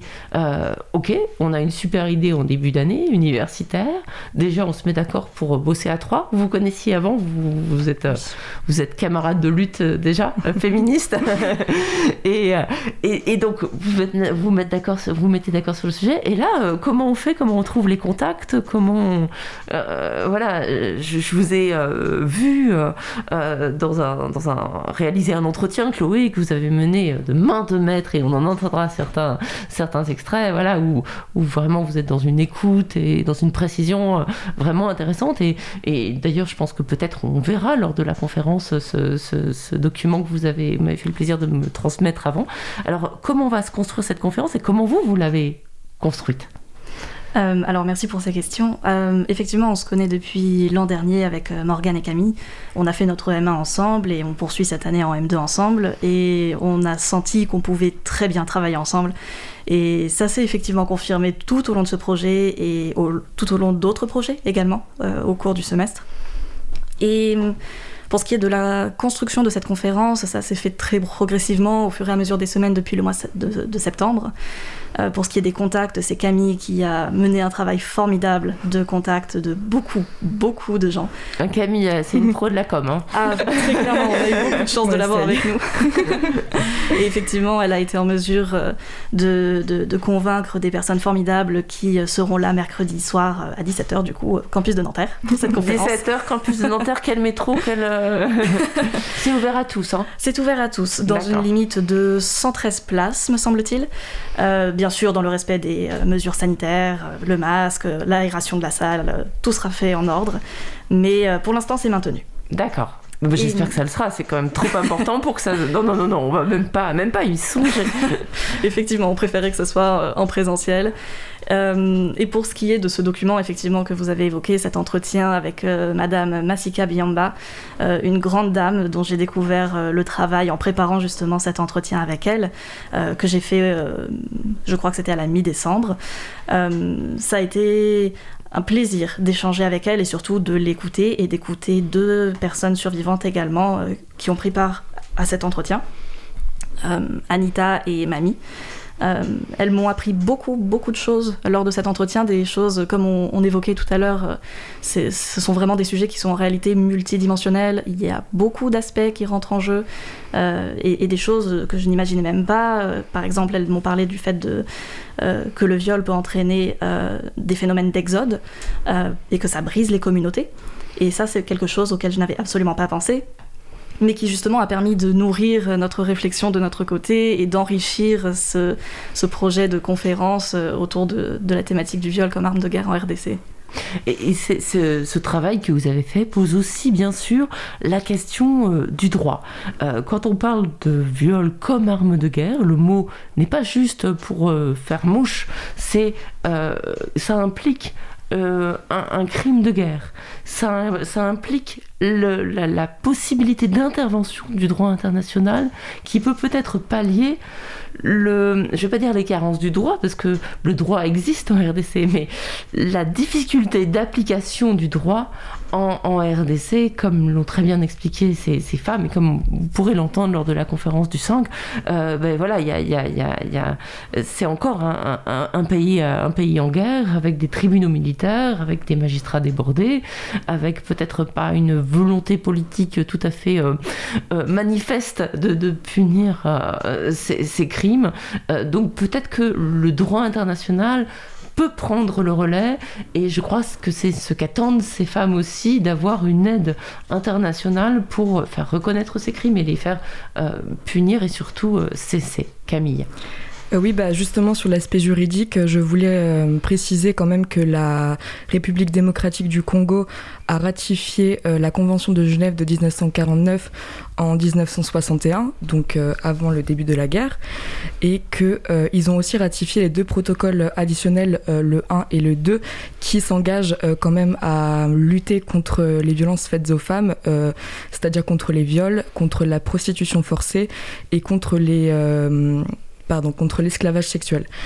Donc, on a quand même une problématique de. Euh, c'est un pays qui connaît euh, les lois internationales sur ces sujets-là, qui a ratifié euh, le, la convention, mais qui n'arrive pas à ou qui n'est pas en capacité ou n'a pas la volonté, ça je ne le sais pas, je laisserai nos intervenantes. D'ailleurs, je me fait une petite parenthèse. Euh, nous, aurons la chance d'accueillir Fanny Benedetti, euh, directrice exécutive d'ONU Femmes France, euh, mercredi à la conférence, ainsi que Héloïse Onomba. Merci beaucoup. mais, mais du coup, oui, sur l'aspect juridique, il y a quand même des, espèces de tensions où le droit international n'est pas appliqué, n'est pas applicable dans au sein de, la région euh, Nord Kivu et même euh, dans d'autres régions de, la RDC. Et, et oui, ce qui est problématique aussi, et ce que je voulais rajouter, c'est que le viol est, est une brisure personnelle, mais aussi une brisure de la famille, une brisure communautaire. C'est quelque chose d'éperdument compliqué à, à dénoncer, à dire, à dire qu'on a été victime de viol parce que euh, ça remet en cause un petit peu la place de la femme comme euh, bah, malheureusement on vit sous le patriarcat mais comme euh, comme objet sain pur mère de famille tout cela. Donc les femmes qui arrivent et qui ont le courage, la force de parler et de dénoncer les exactions qu'elles ont subies, c'est c'est incroyable et c'est comment dire, c'est malheureusement rare justement parce qu'elles ont ce poids-là de, euh, de devoir euh, s'intégrer dans une. Euh, enfin, de, de faire part pardon, d'une communauté où justement c'est. Enfin, à partir du moment où une femme est violée, elle est brisée, elle n'est plus mère, elle n'est plus femme. On entendra Anita le, dire tout à l'heure à travers l'interview. non, pas beaucoup mieux. Elle le dit aussi, mais elle le dit malheureusement parce qu'elle l'a qu'elle l'a vécu. Avant, je ne sais pas si l'une d'entre vous pourrait nous faire un petit panorama de la situation en, RDC, euh, parce que euh, c'est vrai qu'on connaît mal ce pays. Euh, on dit il y a eu la guerre, mais en fait il y a encore la, guerre. voilà, c'est. Est-ce que vous pourriez l'une d'entre vous juste en quelques minutes nous dire un petit peu, voilà, ce que ce pays de Centrafrique, ce qu'il représente, comment vivre ses, habitants, particulièrement dans la, région du Nord Kivu, euh, et, ce que vivent euh, ces, habitants euh, depuis malheureusement des années, parce que certains n'ont connu que la guerre. Alors effectivement, c'est important de, oui, merci, de, rappeler le, contexte qui, qui s'est installé malheureusement il y a déjà plus de 20 ans et qui effectivement est toujours en cours aujourd'hui. Euh, alors nous, on s'est centré plus spécifiquement sur les régions du nord et du sud Kivu, euh, qui sont plutôt au nord-est du pays. Euh, mais en fait, la République démocratique du Congo, c'est un pays qui est effectivement ravagé par plusieurs guerres et plusieurs conflits successifs depuis les années 90, plus précisément 1996. Et ce sont des conflits qui sont par ailleurs très liés euh, au génocide des Tutsis au Rwanda euh, en 1994, euh, étant donné que les Hutus sont ont fui du Rwanda vers les régions du nord et du sud Kivu, sachant que le Rwanda est limitrophe avec ces régions-là en République démocratique du Congo. Euh, et que ça a ensuite créé des conflits euh, diplomatiques, des tensions diplomatiques entre le Rwanda et la RDC euh, pour savoir justement que, faire de ces personnes Hutus qui ont fui le Rwanda suite au génocide. ça, c'est vraiment le début. Mais par la suite, il y a beaucoup, beaucoup de choses, beaucoup d'acteurs qui, qui ont pris part à ces conflits. Il y a de nombreuses milices euh, armées euh, dans ces régions-là, mais aussi dans le reste du pays euh, en RDC, qui continuent aujourd'hui encore, malheureusement, de, d'entretenir cette instabilité générale, dont les femmes sont effectivement grandement victimes par le viol utilisé comme arme de guerre. il faut savoir aussi qu'il y a la question des ressources naturelles, qui est primordiale dans ces conflits. Euh, étant donné que, comme vous le disiez euh, très justement euh, tout à l'heure, les ressources et les terres rares que nous trouvons en RDC et dans les régions du Nord et du Sud Kivu, ce sont des enjeux économiques extrêmement importants, notamment pour ces milices qui vont se les approprier, qui vont exploiter et qui vont terroriser la population avec ces, moyens-là. Hmm. Alors, autre question, j'espère que vous allez pouvoir y répondre parce que c'est vrai que j'ai pas, pas assez bien préparé, j'ai pas fait les recherches, mais est-ce qu'on a une idée du nombre de femmes qui ont subi euh, ces, viols euh, que, massifs, ces viols euh, en, RDC Et je crois que c'est pas, bien sûr, hein, c'est pas le seul pays où ça existe, mais je crois que la RDC est quand même le pays le plus impacté, celui dont on a peut-être le plus parlé parce qu'on a parlé de ce médecin qui réparait les femmes et qui, euh, qui répare les femmes et qui a été euh, nobélisé. Euh, mais mais, mais c'est vrai que c'est un phénomène qui existe depuis des années. Hein. Les deux témoins que vous avez interviewés, c'est au début des années 2000 qu'elles ont été violées. mais est-ce qu'on sait le nombre de femmes impactées par ce phénomène dramatique? Alors, c'est évidemment très très compliqué d'avoir des chiffres précis. Mm. Parce que, bah, comme le disait Cam euh, très justement tout à l'heure, c'est très difficile de parler, ça demande une force euh, extrême, un courage extrême aussi, donc c'est très très compliqué d'avoir des chiffres sur le viol. mais alors nous, le chiffre qu'on avait trouvé, laissez-moi juste chercher dans mes notes, donc c'était sur l'année 2008, donc sur une seule année, on avait plus de 30 000 femmes qui, a été, qui avaient été violées dans la région du Kivu. Donc sur une année, 30 000, femmes sur la région du Kivu. Donc c'est absolument énorme sachant que ce chiffre peut potentiellement être vu à la hausse. Voilà, et on imagine que c'est très difficile pour les femmes de parler, mais c'est aussi encore peut-être plus difficile pour les hommes, parce qu'il y a aussi des hommes euh, qui, qui, qui, sont victimes de, de viols, et évidemment des enfants, des personnes âgées, enfin voilà, on, y reviendra à travers des témoignages. Je vous propose tout de suite qu'on plonge dans l'interview que, que vous avez réalisée, euh, Chloé, mais j'imagine que vous l'avez préparée toutes ensemble, hein. c'est un travail collectif, et, qu'on entende euh, un peu l'une des, des intervenante. Euh, je crois que c'est euh, Justine Massika Biamba, euh, qui est donc présidente de Synergie Femmes Victimes de Violences Sexuelles, qui est une plateforme qui regroupe un certain nombre d'associations et qui œuvre depuis 20 ans pour pour des raisons, voilà, bien sûr pour, pour prendre en charge les femmes, mais qui leur action va bien au-delà. Elles ont pris à peu près en main toutes les dimensions de, de ce phénomène. On l'écoute. Quand j'ai juste terminé mes études, j'ai travaillé dans une organisation qui s'occupait de la promotion des droits de la femme paysanne. Et lorsqu'on travaillait avec les femmes, il y a les femmes qui nous disaient, il y a un phénomène nouveau. Lorsqu'on va au champ, il y a des personnes qui abusent de nous. Et là, il nous a fallu qu'on puisse faire des recherches pour comprendre, puisque c'était difficile. Et nous avons mené des recherches et Dieu merci, lorsque nous, on essayait de mener des recherches comme Ouaki, euh, l'organisation qui travaillait pour les femmes paysannes, il y a Human Rights Watch aussi qui a euh, organisé des enquêtes aussi pour comprendre ces phénomènes. Et nous avons été parmi les personnes qui ont travaillé avec Human Rights Watch pour réaliser ces rapports qu'ils ont intitulé La guerre dans la guerre. Il y avait la guerre à l'Est, mais il y avait une autre guerre, celui des violences sexuelles faites aux femmes. Et après la publication du rapport de Human Rights Watch, un autre rapport qu'on avait commandité, on avait vu qu'il était difficile à une seule organisation de prendre en charge les victimes de violences sexuelles. C'est ainsi qu'on s'est mis ensemble, les 35 organisations, pour voir comment on peut aider nos sœurs qui étaient abusées. Et c'est comme ça qu'on a commencé. Donc, euh, c'est une histoire qui est venue du vécu qu'on vivait puisqu'on était dans la guerre. Et on a institué quatre domaines, puisque nos sœurs qui venaient, ils avaient des lésions physiques graves. Donc, il fallait qu'on ait une prise en charge médicale. Mais aussi, elles avaient des lésions. Il fallait qu'elles puissent être accompagnées psychologiquement. Il fallait aussi celles qui connaissent leurs agresseurs qu'ils soient accompagnés auprès des juridictions pour obtenir justice. Mais aussi, il fallait, il fallait qu'elles soient acceptées dans la communauté. Donc, c'est comme ça qu'on a travaillé sur les quatre domaines. Mais avec l'expérience, lorsqu'on continuait, on a vu que trouver des solutions aux conséquences, c'est une bonne chose, mais il fallait qu'on s'attaque aux causes. Et il y a plusieurs causes, bien sûr. C'est les conflits à répétition qui sont alimentés par l'exploitation illégale des ressources naturelles.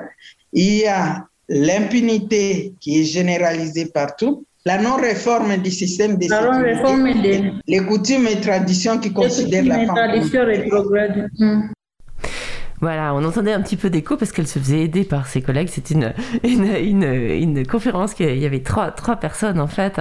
Euh, cette femme, d'ailleurs, peut-être euh, Chloé, vous nous direz euh, qui, est-elle cette femme? Bon, on l'a présentée, on a donné son titre, mais en, réalité, enfin voilà, c'est, elle a quel parcours? Et puis bon, 20 ans de travail.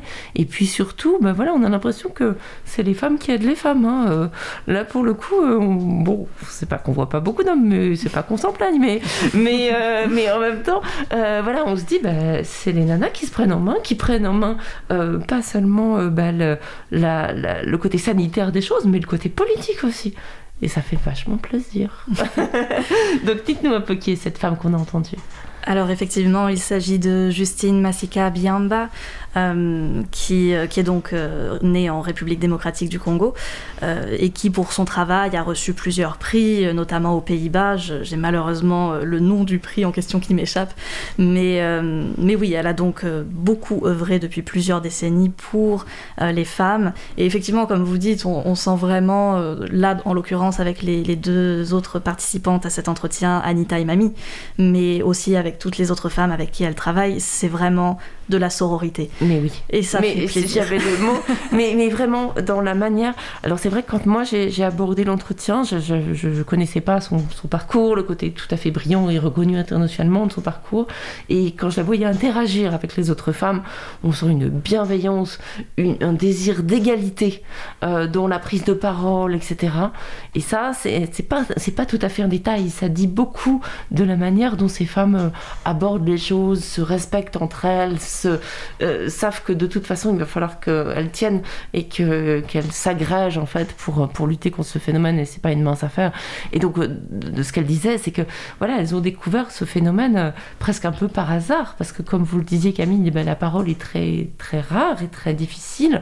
Et, et du coup, ben, voilà, elles, en 20 ans, 20 ben, ans c'est à la fois long mais aussi assez court, elles ont réussi quand même à mobiliser énormément autour de ce phénomène. C'est vrai qu'ici, peut-être en Occident, on le connaît mal, mais... Euh, le travail de Justine Massika Biamba est remarquable et euh, elle est passée au Sénat à deux reprises, euh, à une. en tout cas, elle est En tout cas, elle est passée. Il y a une délégation avec Fanny Bendetti, Louis Guinamar et d'autres personnes dont j'ai oublié le nom, mais en tout cas, elle a réussi à, à, mettre en place son organisation, euh, la SFVS, Synergie des femmes, et à essayer de faire entendre sa voix dans les pays occidentaux pour essayer justement d'avoir de l'aide internationale et de parler de ça, euh, de parler du viol comme arme de guerre et de la reconstruction et de son travail formidable qu'elle fait euh, pour l'autonomisation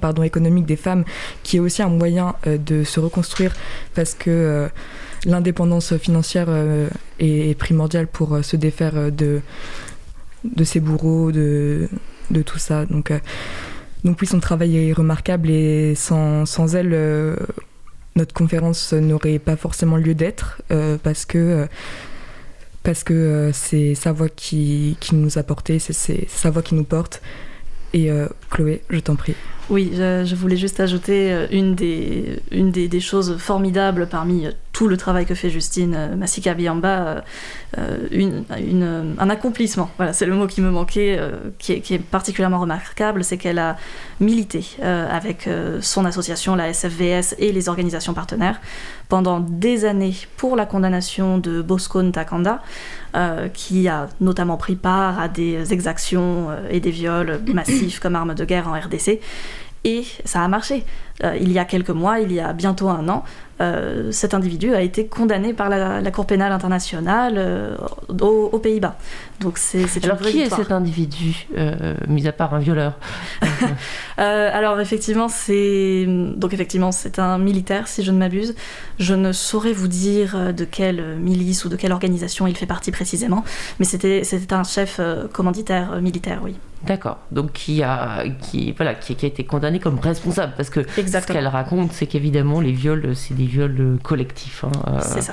Voilà, c'est une milice qui débarque et qui viole tout ce qui bouge ou même ce qui bouge pas euh, euh, dans un dans, un village. Hein. Mhm. C'est vraiment et justement on va on va écouter un autre extrait où qui, qui malheureusement mais je pense qu'il faut quand même l'entendre décrit précisément ce qu'est le viol dans ce contexte. Lorsque on viole une, une femme, on introduit dans ses organes génitaux des objets pointus, c'est pas pour le plaisir sexuel, c'est pour détruire. Et lorsque un homme âgé de plus de 30 ans, quand il viole un bébé de 10 mois de naissance, là aussi c'est pour détruire. Mais aussi lorsque un, un homme un jeune homme, il viole une vieille femme de 80 ans, c'est pas pour le plaisir sexuel, c'est pour détruire. Mais aussi, lorsqu'on s'est posé la même question, et comme nous sommes dans une région y a beaucoup de groupes armés, on a posé la même question aux différents membres des groupes armés que nous avons eu la chance de rencontrer dans un programme qu'on appelait Amanileo. Et là, on leur a posé la question. La maman qui t'a porté pendant neuf mois, ta soeur, ta tante, pourquoi tu l'as détruit? Et là, ils nous ont dit que la femme était sacrée. Donc, l'homme voit sa force à, à travers son épouse. Et lorsque tu humilies son épouse, l'homme ne se voit plus avec la force. Donc l'homme est dépourvu de sa force et c'est comme ça qu'ils détruisent, ils violent tout un village pour anéantir la force des hommes. Parce que quand un militaire viole une femme, par exemple, je suis femme de la maison et je suis violée par un, militaire, mon mari ne peut pas s'approcher de moi. En plus de cela, le viol est devenu l'arme de guerre. Pourquoi? Quand on vient, on détruit tout le village. On prend les femmes, on prend les filles, on les viole il y a de ces hommes-là qui ont souvent peur et ils quittent directement le village. Donc, il y a, il y a, il y a l'exode quoi. Il y a les hommes qui quittent les, les, les, les milieux ruraux vers, vers, vers, vers, la ville à cause du viol. Si, il voit, si, si, une fois je reste ici, on va encore violer les enfants, on va encore violer les femmes. Et il y a l'exode rural dans, des villages. Vous savez, notre pays est riche, est potentiellement riche en ressources naturelles. Il y a de ces hommes-là qui savent que si une fois on viole cette communauté, ils vont quitter l'endroit et nous allons exploiter librement leurs ressources. Et c'est à cause de cela que parmi les milices aussi, utilisent comme arme de guerre en fait d'anéantir les communautés, au viol les, les femmes, les enfants, sans exception. Donc, suite à nos ressources, on est violé. Donc, on se demande si une fois, c'est une malédiction d'avoir ces ressources, la raison pour laquelle nous subissons que ces viols, on ne sait pas. Donc, il y a l'aspect là de nos ressources, mais il y a aussi le problème de la non-réforme des de, secteurs de sécurité. Ici, chez nous, la majorité de, des officiers sont des hommes venant des groupes armés ou soit des milices. Donc, au lieu de les envoyer dans des centres de formation réguliers, Donc, on, prend vraiment le leader de ces milices pour le faire chef de l'armée et on intègre ces éléments sans pour autant passer dans la formation régulière. Et le fait d'entrer dans l'armée sans formation, et là, nous enregistrons des cas de violence venant même de l'armée. Et quand nous essayons de faire des analyses, ce sont des hommes venant des groupes armés qui sèment la terreur dans l'armée. Voilà, on entendait donc les, trois protagonistes, Justine Massika Miamba, qu'on avait déjà entendu, également euh, à l'instant euh, Mamie, qui est, j'ai pas retenu malheureusement le, nom de famille, mais qui est coordinatrice de cette, de cette plateforme, euh, Synergie Femmes Victimes de violences sexuelles, et elle-même survivante, comme elle le dit, ça veut dire qu'elle a elle-même connu le, le, viol. Et puis juste avant, Anita, qui est membre du mouvement national des victimes de violences sexuelles, et elle-même survivante et assistante médico-sociale dans une autre association, enfin une association qui est sans doute membre de cette, de cette plateforme. Donc toutes les trois se, complètent. Alors évidemment c'est horrible c'est très fort ce que dit Justine quand elle décrit le, le, viol comme arme de guerre, mais c'est quasiment insupportable, mais je pense qu'il faut l'entendre parce que là, on n'est pas dans un rapport homme-femme, on est dans, dans, dans autre chose. C'est-à-dire que la sexualité n'a plus rien à voir dans le viol quasiment. Hein. On est dans le symbolique, on détruit un, symbole. C'est quelque chose euh, voilà, qui, qui, paraît euh, extrêmement effrayant pour, pour une occidentale, hein, euh, d'être dans quelque chose qui, qui dépasse presque même le corps, c'est-à-dire qu'on anéantit bah, la puissance matricielle des femmes, c'est-à-dire, voilà, soit on leur fait des enfants, soit on les empêche d'en avoir.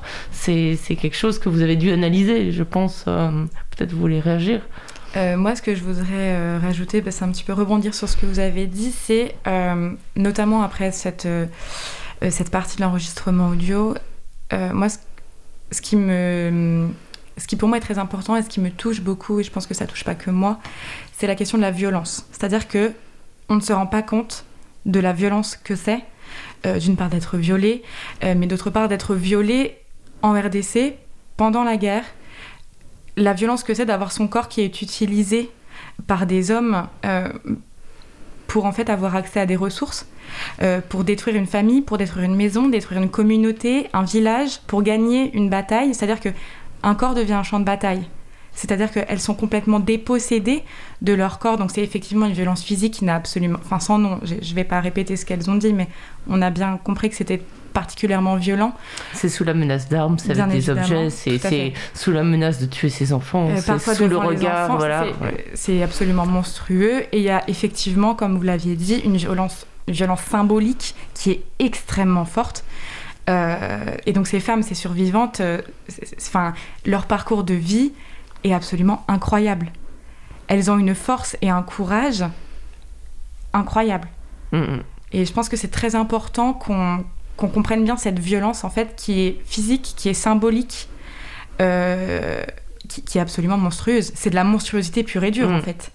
Ouais, et qui est, donc euh, voilà aussi en service commandé parce que Enfin, je sais pas, j'ai du mal à imaginer qu'un jeune homme de, de, de, de, de 20 ans, euh, soldat, ait, envie de violer un enfant. Enfin, ou, enfin c'est, on est hors, hors désir, euh, enfin, hum. enfin, on est, on est, on est, on est dans quelque chose où euh, euh, quelque part c'est aussi une instrumentalisation du sexe des hommes. Hein. bon, voilà, c'est, ce sont eux les agresseurs, mais en même temps, quelque part symboliquement, ils sont pas beaucoup mieux traités parce qu'ils deviennent leur corps, leur sexe devient une arme, ce qui est ce qui est assez dingue aussi quand même. Après, euh, oui, j'aimerais rebondir parce qu'ils choisissent quand même d'utiliser leur sexe euh, mm. comme arme de guerre. C'est un choix qu'ils font alors qu'ils sont armés, euh, enfin, des, des, armes matérielles. Mm. et oui, quand, quand on viole un bébé de 10 mois avec un objet, je suis désolée, mais c'est pas Enfin, c'est un choix. Oui, oui, non, Je, je, dis pas qu'ils sont pas coupables, hein. non, mais, mais, en même temps, euh, le, fait d'être amené à faire des choses comme ça, on sort de l'humanité. Euh, ah, voilà. C'est totalement ça. Et euh, pour en revenir bah, aux femmes, même s'il y a des hommes aussi qui sont violés en RDC et des, et des enfants, des nourrissons, les femmes deviennent, entre guillemets, entre gros guillemets, le lieu de la guerre, le lieu du conflit. Et c'est. c'est dramatique parce que oui, c'est symbolique de détruire les femmes, de choisir de commettre ces, ces exactions. Pardon. Et moi, je voulais rebondir sur le fait que en RDC, il n'y a pas la possibilité d'avorter, qu'il y a le VIH qui peut se transmettre, qu'il y a la question de la réparation génitale ensuite, parce qu'un viol, ça détruit le corps comme ça détruit l'âme. Enfin, ça détruit. il y a, y a des survivantes, hein. oui. Ça, oui, ça, peut amener à la mort. Il y a des femmes qui meurent. Hein. Mais euh, je pense qu'on écoutera un autre extrait de, du brillant euh, entretien que Chloé a réalisé avec Justine Massica.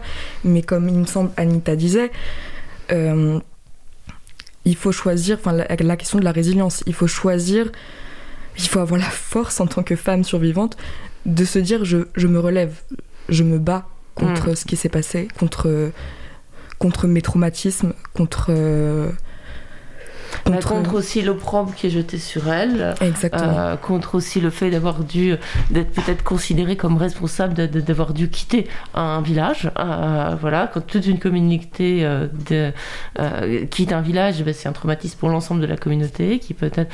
Et puis on, on, y reviendra, mais il y a aussi la question des enfants de ces viols. je crois que Mamie et, et Anita les, les qualifient toutes les deux de bombes à retardement effectivement. Euh, et, c'est aussi toute cette question administrative. Ces enfants n'ont pas forcément d'identité, ils ne sont pas forcément inscrits au registre de naissance. C'est aussi euh, des, de, la chair à futur, de la future chair à milice, ces, ces gamins. Et, euh, et, sans doute que certains, si on compte enfin, voilà, 20 ans d'existence, 20 ans où ce phénomène est découvert, bah, ils ont 20 ans. donc on peut, euh, avec euh, un effroi, imaginer une sorte de, reproduction des, choses, d'un cycle infernal. Euh, bon, voilà, on n'a pas de preuve de ça, mais effectivement, c'est de l'ordre du, possible. Mm. Je vous propose qu'on, à moins que vous vouliez retourner, rajouter quelque chose, Chloé je pense que mes camarades l'ont très bien dit, j'aurais pas pu mieux le dire. effectivement, les femmes, dans ce contexte, deviennent le lieu du champ de bataille, et ça, c'est ça, dépasse l'entendement. C'est d'une gravité sans nom, d'une violence sans nom. effectivement, je pense que tout a été dit. Je vais pas tout a été dit. En fait, elles ont, et elles ont, euh, enfin, ces femmes sont particulièrement intéressantes. Bravo de les avoir retrouvées parce que elles ont un c'est pas des, enfin, c'est bien sûr des victimes, mais c'est surtout des survivantes dans la mesure où elles ont une capacité d'analyse sur ce qu'elles ont vécu. C'est des femmes politiques quelque part que vous avez, au, bon sens du terme, hein, que, que, vous avez trouvé là, euh, parce qu'elles ont un, un, discours qui fait que, bah voilà, une femme qui les entend, qui a vécu ça, elle a qu'une envie, c'est de ressembler et donc de parler quoi. Et, en cela, bravo, parce que déjà, c'est une partie peut-être du travail qui, est fait en, diffusant cette, euh, cette parole. Parce que bah, voilà, c'est maintenant Internet, c'est partout, et, y compris en, RDC. Donc, euh, cette conférence pourrait être vue, euh, bien sûr, à l'étranger. On retourne avec, avec Justine, Mamie et Anita.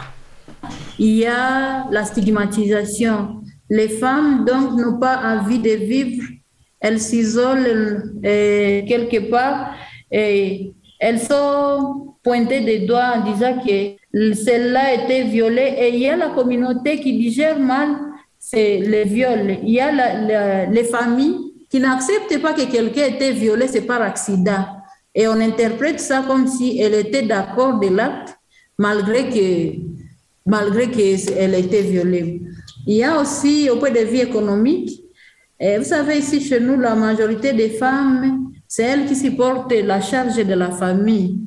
Et c'est les femmes qui font des va-et-vient dans des brousses pour amener les vivres dans des marchés pour afin qu'elles vendent ça, afin d'avoir quelque chose avec de l'argent.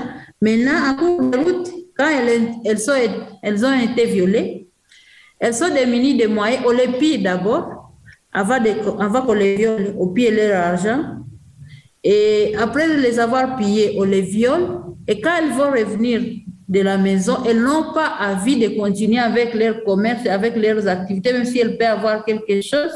Donc, la femme est démunie économiquement. Au point de vue social et aussi toujours, la femme n'a pas envie de rencontrer d'autres personnes. Elle se cache. Elle a vraiment peur de voir les hommes parce qu'elle considère tout homme comme son agresseur.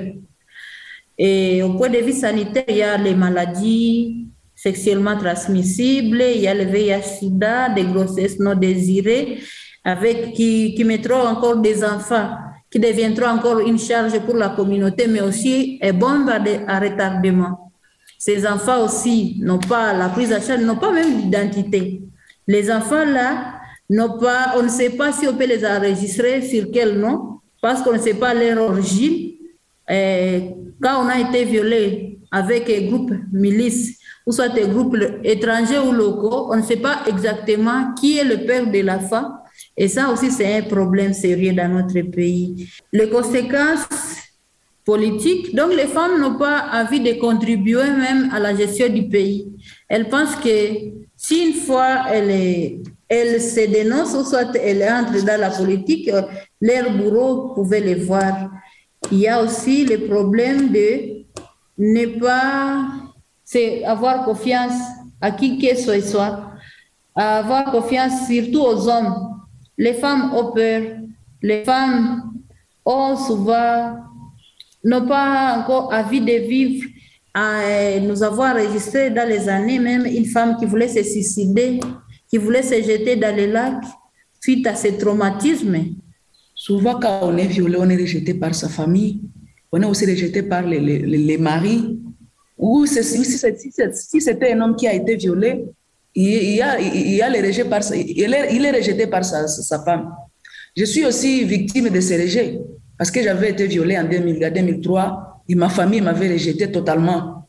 C'est grâce aux, grandes ONG que je suis, que, je suis devenue survivante et maintenant j'ai un mot à dire ou je peux parler devant, devant ma, ma, ma maison ou bien devant mes parents, mes frères. Mais j'étais rejetée à cause des de, de, de, violences sexuelles il est parmi aussi, les rejets parmi aussi les conséquences des violences sexuelles. Voilà, on écoutait euh, donc euh, toujours dans Liberté sur parole avec donc trois étudiantes brillantes de Nanterre. On parle ce matin euh, d'un sujet qu'elles ont choisi et qui va faire l'objet d'une conférence après-demain, le 5. Donc rappelez-nous l'adresse, l'heure. Alors, ça se trouvera à Nanterre Université, donc RERA. ce sera à 17h le mercredi 5 janvier. Euh, salle 216 du bâtiment Veil euh, de la fac. Donc le bâtiment qui se trouve juste à droite euh, quand on sort du parvis. Très, facile à trouver. Et la conférence est ouverte à tous et à toutes, pas besoin d'inscription. mais vous pouvez trouver les détails sur mon compte Twitter Jeune Déterminé avec deux E à la fin, juste pour pour voilà pour savoir le lieu, la date, etc. Mais je voulais juste revenir aussi sur les intervenantes que qu'il y aura. Donc il y aura forcément euh, les extraits euh, de l'entretien que Chloé a réalisé avec Justine Massika Biamba et les deux femmes survivantes, pardon. Mais il y aura aussi Fanny Bendetti, directrice exécutive d'ONU Femmes France, qui sera là pour nous parler justement du droit, euh, enfin des ONG, de, de leur travail là-bas. Parce que je voulais revenir sur le fait que il est difficile de savoir combien de femmes ont été victimes de viol parce que justement elles ont peur de parler, mais aussi parce que euh, le travail des ONG sur place euh, a mis du temps à se, à se construire. Et euh, il me semble que c'est l'ONU qui fait un projet de mapping, un travail de terrain sur, en RDC pour savoir justement un petit peu bah, combien de femmes sont victimes, combien de personnes sont, sont victimes de des viols comme euh, arme de guerre. Donc il y aura Fanny Benedetti, il y aura aussi Héloïse Onumba, euh, qui travaille, qui est victimologue et qui travaille euh, à l'OBA pour le projet Recréation et qui aide les femmes qui sont victimes de violences sexuelles par la danse, par la, enfin, la thérapie par la danse. Et j'attends la confirmation, mais on aura aussi peut-être la chance d'accueillir Céline Bardet, juriste pénaliste internationale, qui a fondé We Are Not Weapons of War. Donc euh, un très beau panel. Nous ne sommes pas des armes de guerre. Exactement, exactement. Mm. Un très très beau panel, très intéressant et je pense que ça va, ça va vraiment donner des choses intéressantes. Là, on essaye de faire un petit état des lieux ce matin et surtout de donner envie aux gens de venir parce que il va être question de droit, vraiment, il va être question euh, de, de, de vraiment de travail international euh, pour essayer de, lutter au mieux contre ce fléau. Il va être question d'unir ses forces et de, et de trouver des, des, moyens concrets, de mettre en, en, lumière les moyens concrets qui existent et ceux qu'il faudra développer pour pour une meilleure coopération internationale contre ce, contre ce fléau, notamment en RDC. À, l'instant, les, trois, les trois femmes, particulièrement Mamie et Anita, qui elles deux l'ont vécu, détaillaient les conséquences dans tous les domaines, bien entendu, les, conséquences sur la santé, euh, euh, mais aussi sur l'exode rural, sur, la, euh, sur la, le moral de ces, de ces femmes qui ne veulent plus sortir. Et du coup, ben voilà, j'imagine qu'au RDC, il n'y a pas d'allocation adulte handicapé, il n'y a pas d'aide. Donc si on ne va pas au marché pour vendre ce qu'on a réalisé ou ce qu'on a cueilli ou ce qu'on a fait pousser, eh ben, on perd toute autonomie économique. Et ben, comme elle le rappelle justement, c'est les femmes qui sur qui repose la, vie des familles là-bas, euh, comme dans bien des cas en France aussi, euh, et eh bien, euh, du coup, c'est des femmes qui, qui, voilà, qui, qui perdent toute, toute possibilité d'autonomie, donc tout simplement parce qu'elles peuvent plus sortir, elles sont plus en état de, de sortir, et ça c'est très important. Elles ont bien analysé toutes, toutes les conséquences pour les avoir vécues aussi, mais en même temps elles savent tout à fait mettre ça de manière euh, formelle, euh, généralisée, ce qui donne des outils aussi pour les autres, euh, parce que j'imagine que ça, les associations de nouvelles se créent, il y, a, toute une transmission qui se fait entre ces femmes. alors effectivement, je saurais pas vous dire exactement l'actualité de, nouvelles associations justement qui peuvent être créées peut-être sur l'inspiration du travail de, Justine Massika Biamba, Anita et Mami au sein de la SFVS. Mais effectivement, dans cet extrait, on voit bien euh, quelles sont toutes les conséquences. Comme vous l'avez dit, elles ont su le mettre en mots euh, de façon très claire, très formelle. Et ça montre bien à quel point justement les conséquences sont multiples, sont graves. Et euh, aussi l'enjeu justement de la question économique, de l'autonomie financière et économique des femmes. C'est central dans bien des cas, nous le savons bien désormais, que ce soit en France ou dans d'autres contextes, mais ça l'est ici aussi. Mhm. Euh, dans le cas de la résilience, dans le cas de pour simplement se enfin simplement pour euh, pour se relever de, de, ce, de cette violence, de ce traumatisme et justement le fait d'être dépossédé euh, de cette autonomie financière et économique c'est aussi quelque chose qui est souhaité par les agresseurs. Bien sûr. Parce qu'ils savent précisément que c'est c'est central. Et c'est comme, comme le disait l'une des intervenantes dans, dans l'entretien, D'autres conséquences qui peuvent être liées à ça, c'est le fait de ne pas s'impliquer dans la vie de la communauté par la suite, de s'isoler, de ne pas se présenter en politique, de ne pas se saisir de la vie politique. C'est fondamental. J'ai trouvé qu'elles avaient une grande attention. Bon, c'est aussi parce que c'est des militantes, mais euh, je sais qu'au Rwanda voisin, après le génocide, les femmes, regardez les chiffres, de, l'implication euh, dans la vie économique à des postes de cadre et de dirigeantes des femmes au Rwanda, c'est hallucinant, je crois qu'ils sont au-dessus de beaucoup de pays occidentaux. Dans la vie politique, je crois que c'est le seul parlement plus ou moins démocratique, il hein, ne faut quand même pas être trop euh, idylliste, euh, mais, euh, mais où il y a une majorité de femmes. bon, on ne se cache pas que c'est à cause des, massacres, notamment des hommes, hein, mais elles sont restées après. Et alors, je ne sais pas s'il y a une porosité, mais en tout cas, j'ai trouvé que ces, ces femmes de RDC pour elles, c'était très important de s'impliquer dans la vie, dans les affaires du pays, comme elles disent. C'est-à-dire qu'elles n'ont pas lâché l'affaire, justement. Elles sont, euh, elles sont mobilisées et pour elles, c'est le pas d'après, quoi. C'est quelque chose quasiment de, de, normal quand on est militante de, de vouloir euh, bah, prendre part à la vie, euh, à la vie du pays. Camille? Oui, je voulais ajouter que le, le travail formidable premièrement, il y a le travail de réparation euh, physique de la femme euh, qui a vécu des, violences sexuelles. Et euh, l'hôpital de Panzi, dirigé par le docteur Mukwege, prix Nobel de la paix en 2018, est primordial. Mais c'est vrai que cette question de sororité et de femmes qui enfin qui s'entraident et qui parviennent à sortir la tête de l'eau et de s'impliquer dans la vie économique, euh, politique, sociale du, du, pays, c'est primordial. Et, euh, et c'est vrai que c'est un homme qui a été reconnu euh, pour, pour sa praticité chirurgicale, pour son aide aux femmes survivantes. mais il me semble aussi important, et c'est pour ça que notre panel est constitué exclusivement de femmes, c'est de donner aussi la parole aux premières concernées, même si, mm. même si je le répète, il y a des hommes qui sont victimes de viol aussi, mais le phénomène est beaucoup moindre. Et en tant que féministe, on, s'est plus penché sur la question des femmes. Non, non, mais c'est tout à fait normal. Mais ceci dit, de dire qu'il y a des hommes, c'est aussi peut-être de, de, montrer que c'est un phénomène qui, voilà, qui dépasse l'idée du corps, en fait. Exactement.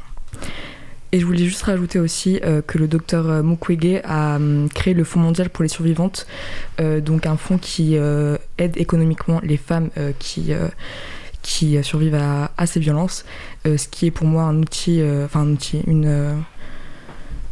je sais pas tellement comment dire, mais ce qui est primordial. Outil me bien, outil, ce qui est un outil primordial et il me semble que le fonds est, est à New York.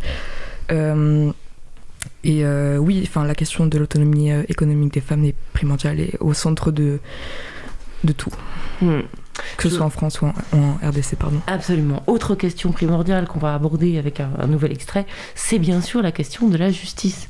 Parce qu'on peut réparer physiquement les femmes, on peut les aider à se reconstruire moralement, mais euh, quid des coupables? Euh, Quid des coupables et quid de, de la possibilité euh, d'avoir bah, une justice dans, dans ce pays, en RDC, et on va entendre que c'est un petit peu compliqué. En 2002, lorsqu'on a commencé le travail, c'était difficile pour la justice, surtout la justice militaire, mais en même temps qu'on travaillait, on a mené des plaidoyers, mais aussi on a initié la loi sur la répression des violences sexuelles, puisque dans notre code, euh, code pénal, il n'y avait pas vraiment, euh, c'était pas très clair quant à la répression des violences sexuelles. Et merci à 2006, la loi a été promulguée par le président de la République, malgré que la loi a des défaillances, mais la loi a été promulguée.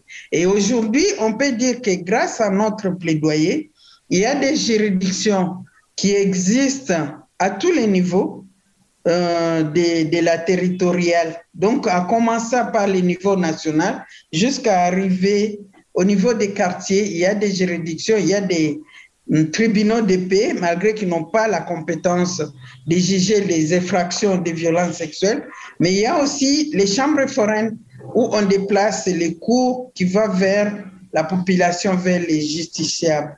Et là, on croit que c'est un pas, malgré qu'il y a encore des lenteurs judiciaires, il y a encore, comme aujourd'hui nous sommes dans l'état des sièges, il n'y a que des tribunaux militaires qui sont en train de fonctionner. Il n'y a pas de tribunal euh, civil. Et là, les tribunaux militaires sont submergés, les magistrats sont fatigués et ça entraîne l'impunité et la, comment on appelle là, les arrangements à l'amiable.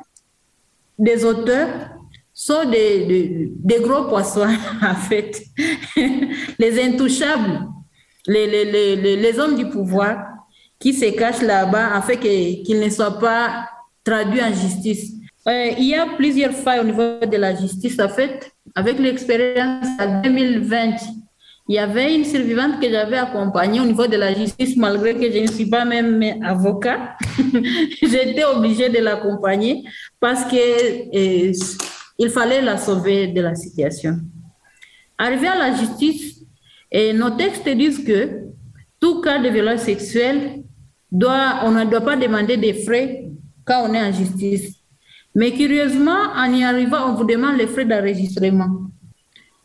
Les frais d'enregistrement, pour appeler même le, magistrat, on vous demande des frais de communication. Alors on se demande, étant que survivante, on est démuni des moyens, on n'a pas d'argent, où trouver l'argent pour amener les bourreaux à la justice? À part ça, vous savez, notre pays, soit même, même, en province, qui est plus grand même que le Rwanda, les, juridictions sont éloignées aux juridiciables. Donc, les, les bourreaux, il y, a, des endroits où il n'y a pas même des, de, des cachots, en fait de garder même dans les 72 heures, les 48 heures plutôt, les auteurs. On est obligé de laisser l'auteur parce qu'on n'a pas là où les garder et on n'a pas de moyens de transport pour amener l'auteur à la justice. Et pour avoir ces moyens, on demande encore à la survivante de payer les transports. Alors que, en réalité, dans nos textes, dans nos lois, comme nous avons des belles lois ici chez nous, euh, c'est prévu que, en cas de violence sexuelle, on ne doit pas demander de l'argent à la victime, mais ce n'est pas ce qui est fait.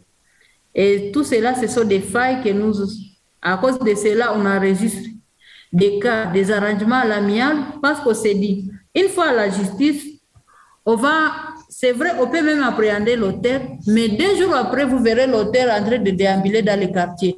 Maintenant, pour nous qui accompagnons, ça devient encore la sécurité. On s'est dit, tu es où maintenant? On m'a attrapé, on m'a maltraité à cause de vous. Alors nous encore, on est menacés. Maintenant, on travaille dans des difficultés vraiment. Voilà, on à travers ce, voilà, ce, témoignage de, de, Justine, euh, donc qui, euh, elle, est très fière et a raison hein, d'avoir fait évoluer le droit de son pays à travers euh, en 20 ans de, combat. Et puis, bah, sur le terrain, mamie qui dit oui, mais bon, l'application de la justice, c'est vraiment pas ça. Et avec là, on comprend que c'est très, je veux dire, touchy, parce que, ok, les femmes se mobilisent, mais il faut tout de suite qu'elles établissent un rapport de force qui leur est favorable, parce que sinon, Sinon, eh ben, elles deviennent, elles peuvent mettre en danger hein, les, survivantes euh, qui vont parler et qui vont s'exposer à des représailles de leurs bourreaux, qui vont se sentir menacés.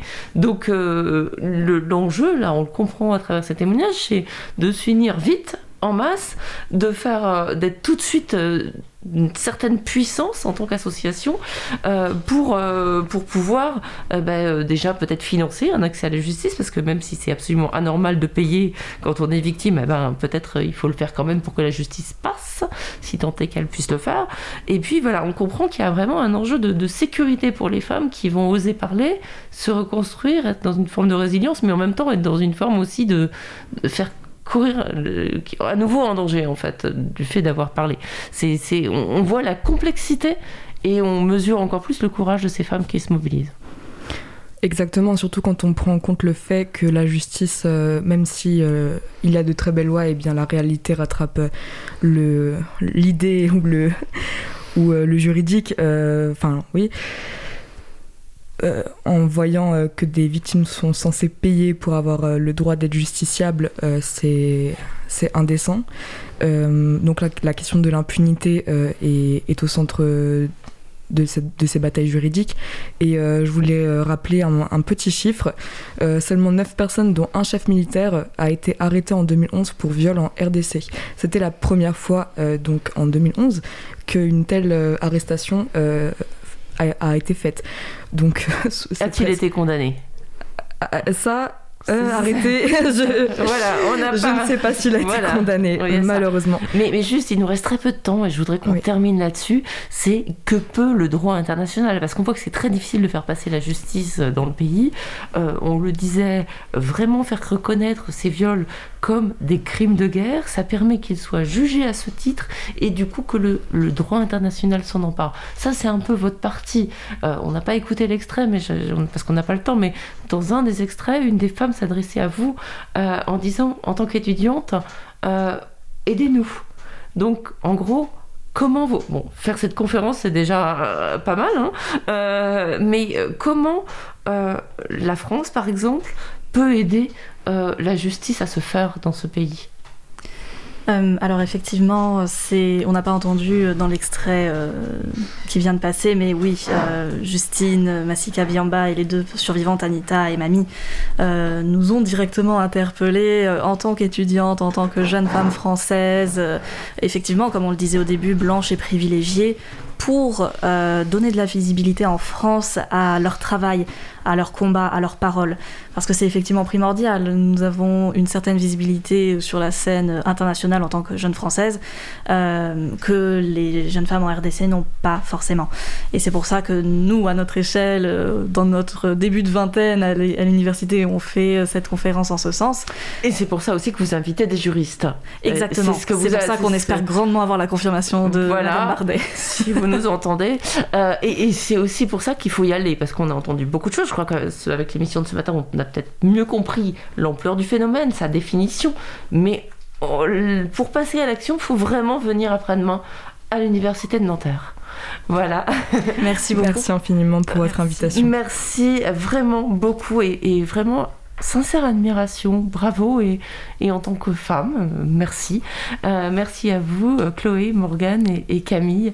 Et je ne doute pas que vos combats porteront et que vos vies seront toujours tournées vers ces combats. Voilà, Liberté sur parole, c'est terminé pour aujourd'hui. Je vais laisser mon micro à, Jérôme Sorel pour Rayon Libre. On va parler vélo. Jérôme, alors approchez-vous de moi un petit peu et dites-nous. Bonjour, super votre émission d'avant. Euh, alors, vous nous parlez de quoi aujourd'hui? Eh ben, on va parler de l'angle mort de la formation des chauffeurs routiers. Est-ce que ce ne serait pas les, les nouvelles mobilités, notamment les vélos? Oh là là, hein, on va pas faire plaisir aux camionneurs et aux automobilistes qui ignorent bien souvent les deux roues. Eh ben, on vous écoute avec attention, surtout si on fait du vélo à Paris et en ville en général. Quant à moi, merci à tous et surtout merci à Stéphane Dujardin qui a réalisé avec brio cette émission tout en réparant le matériel. C'est un héros ce gars, je le savais. Euh, merci beaucoup Stéphane. J'aurai le plaisir de vous retrouver la semaine prochaine entre midi et 14h pour un nouveau numéro de Liberté sur parole.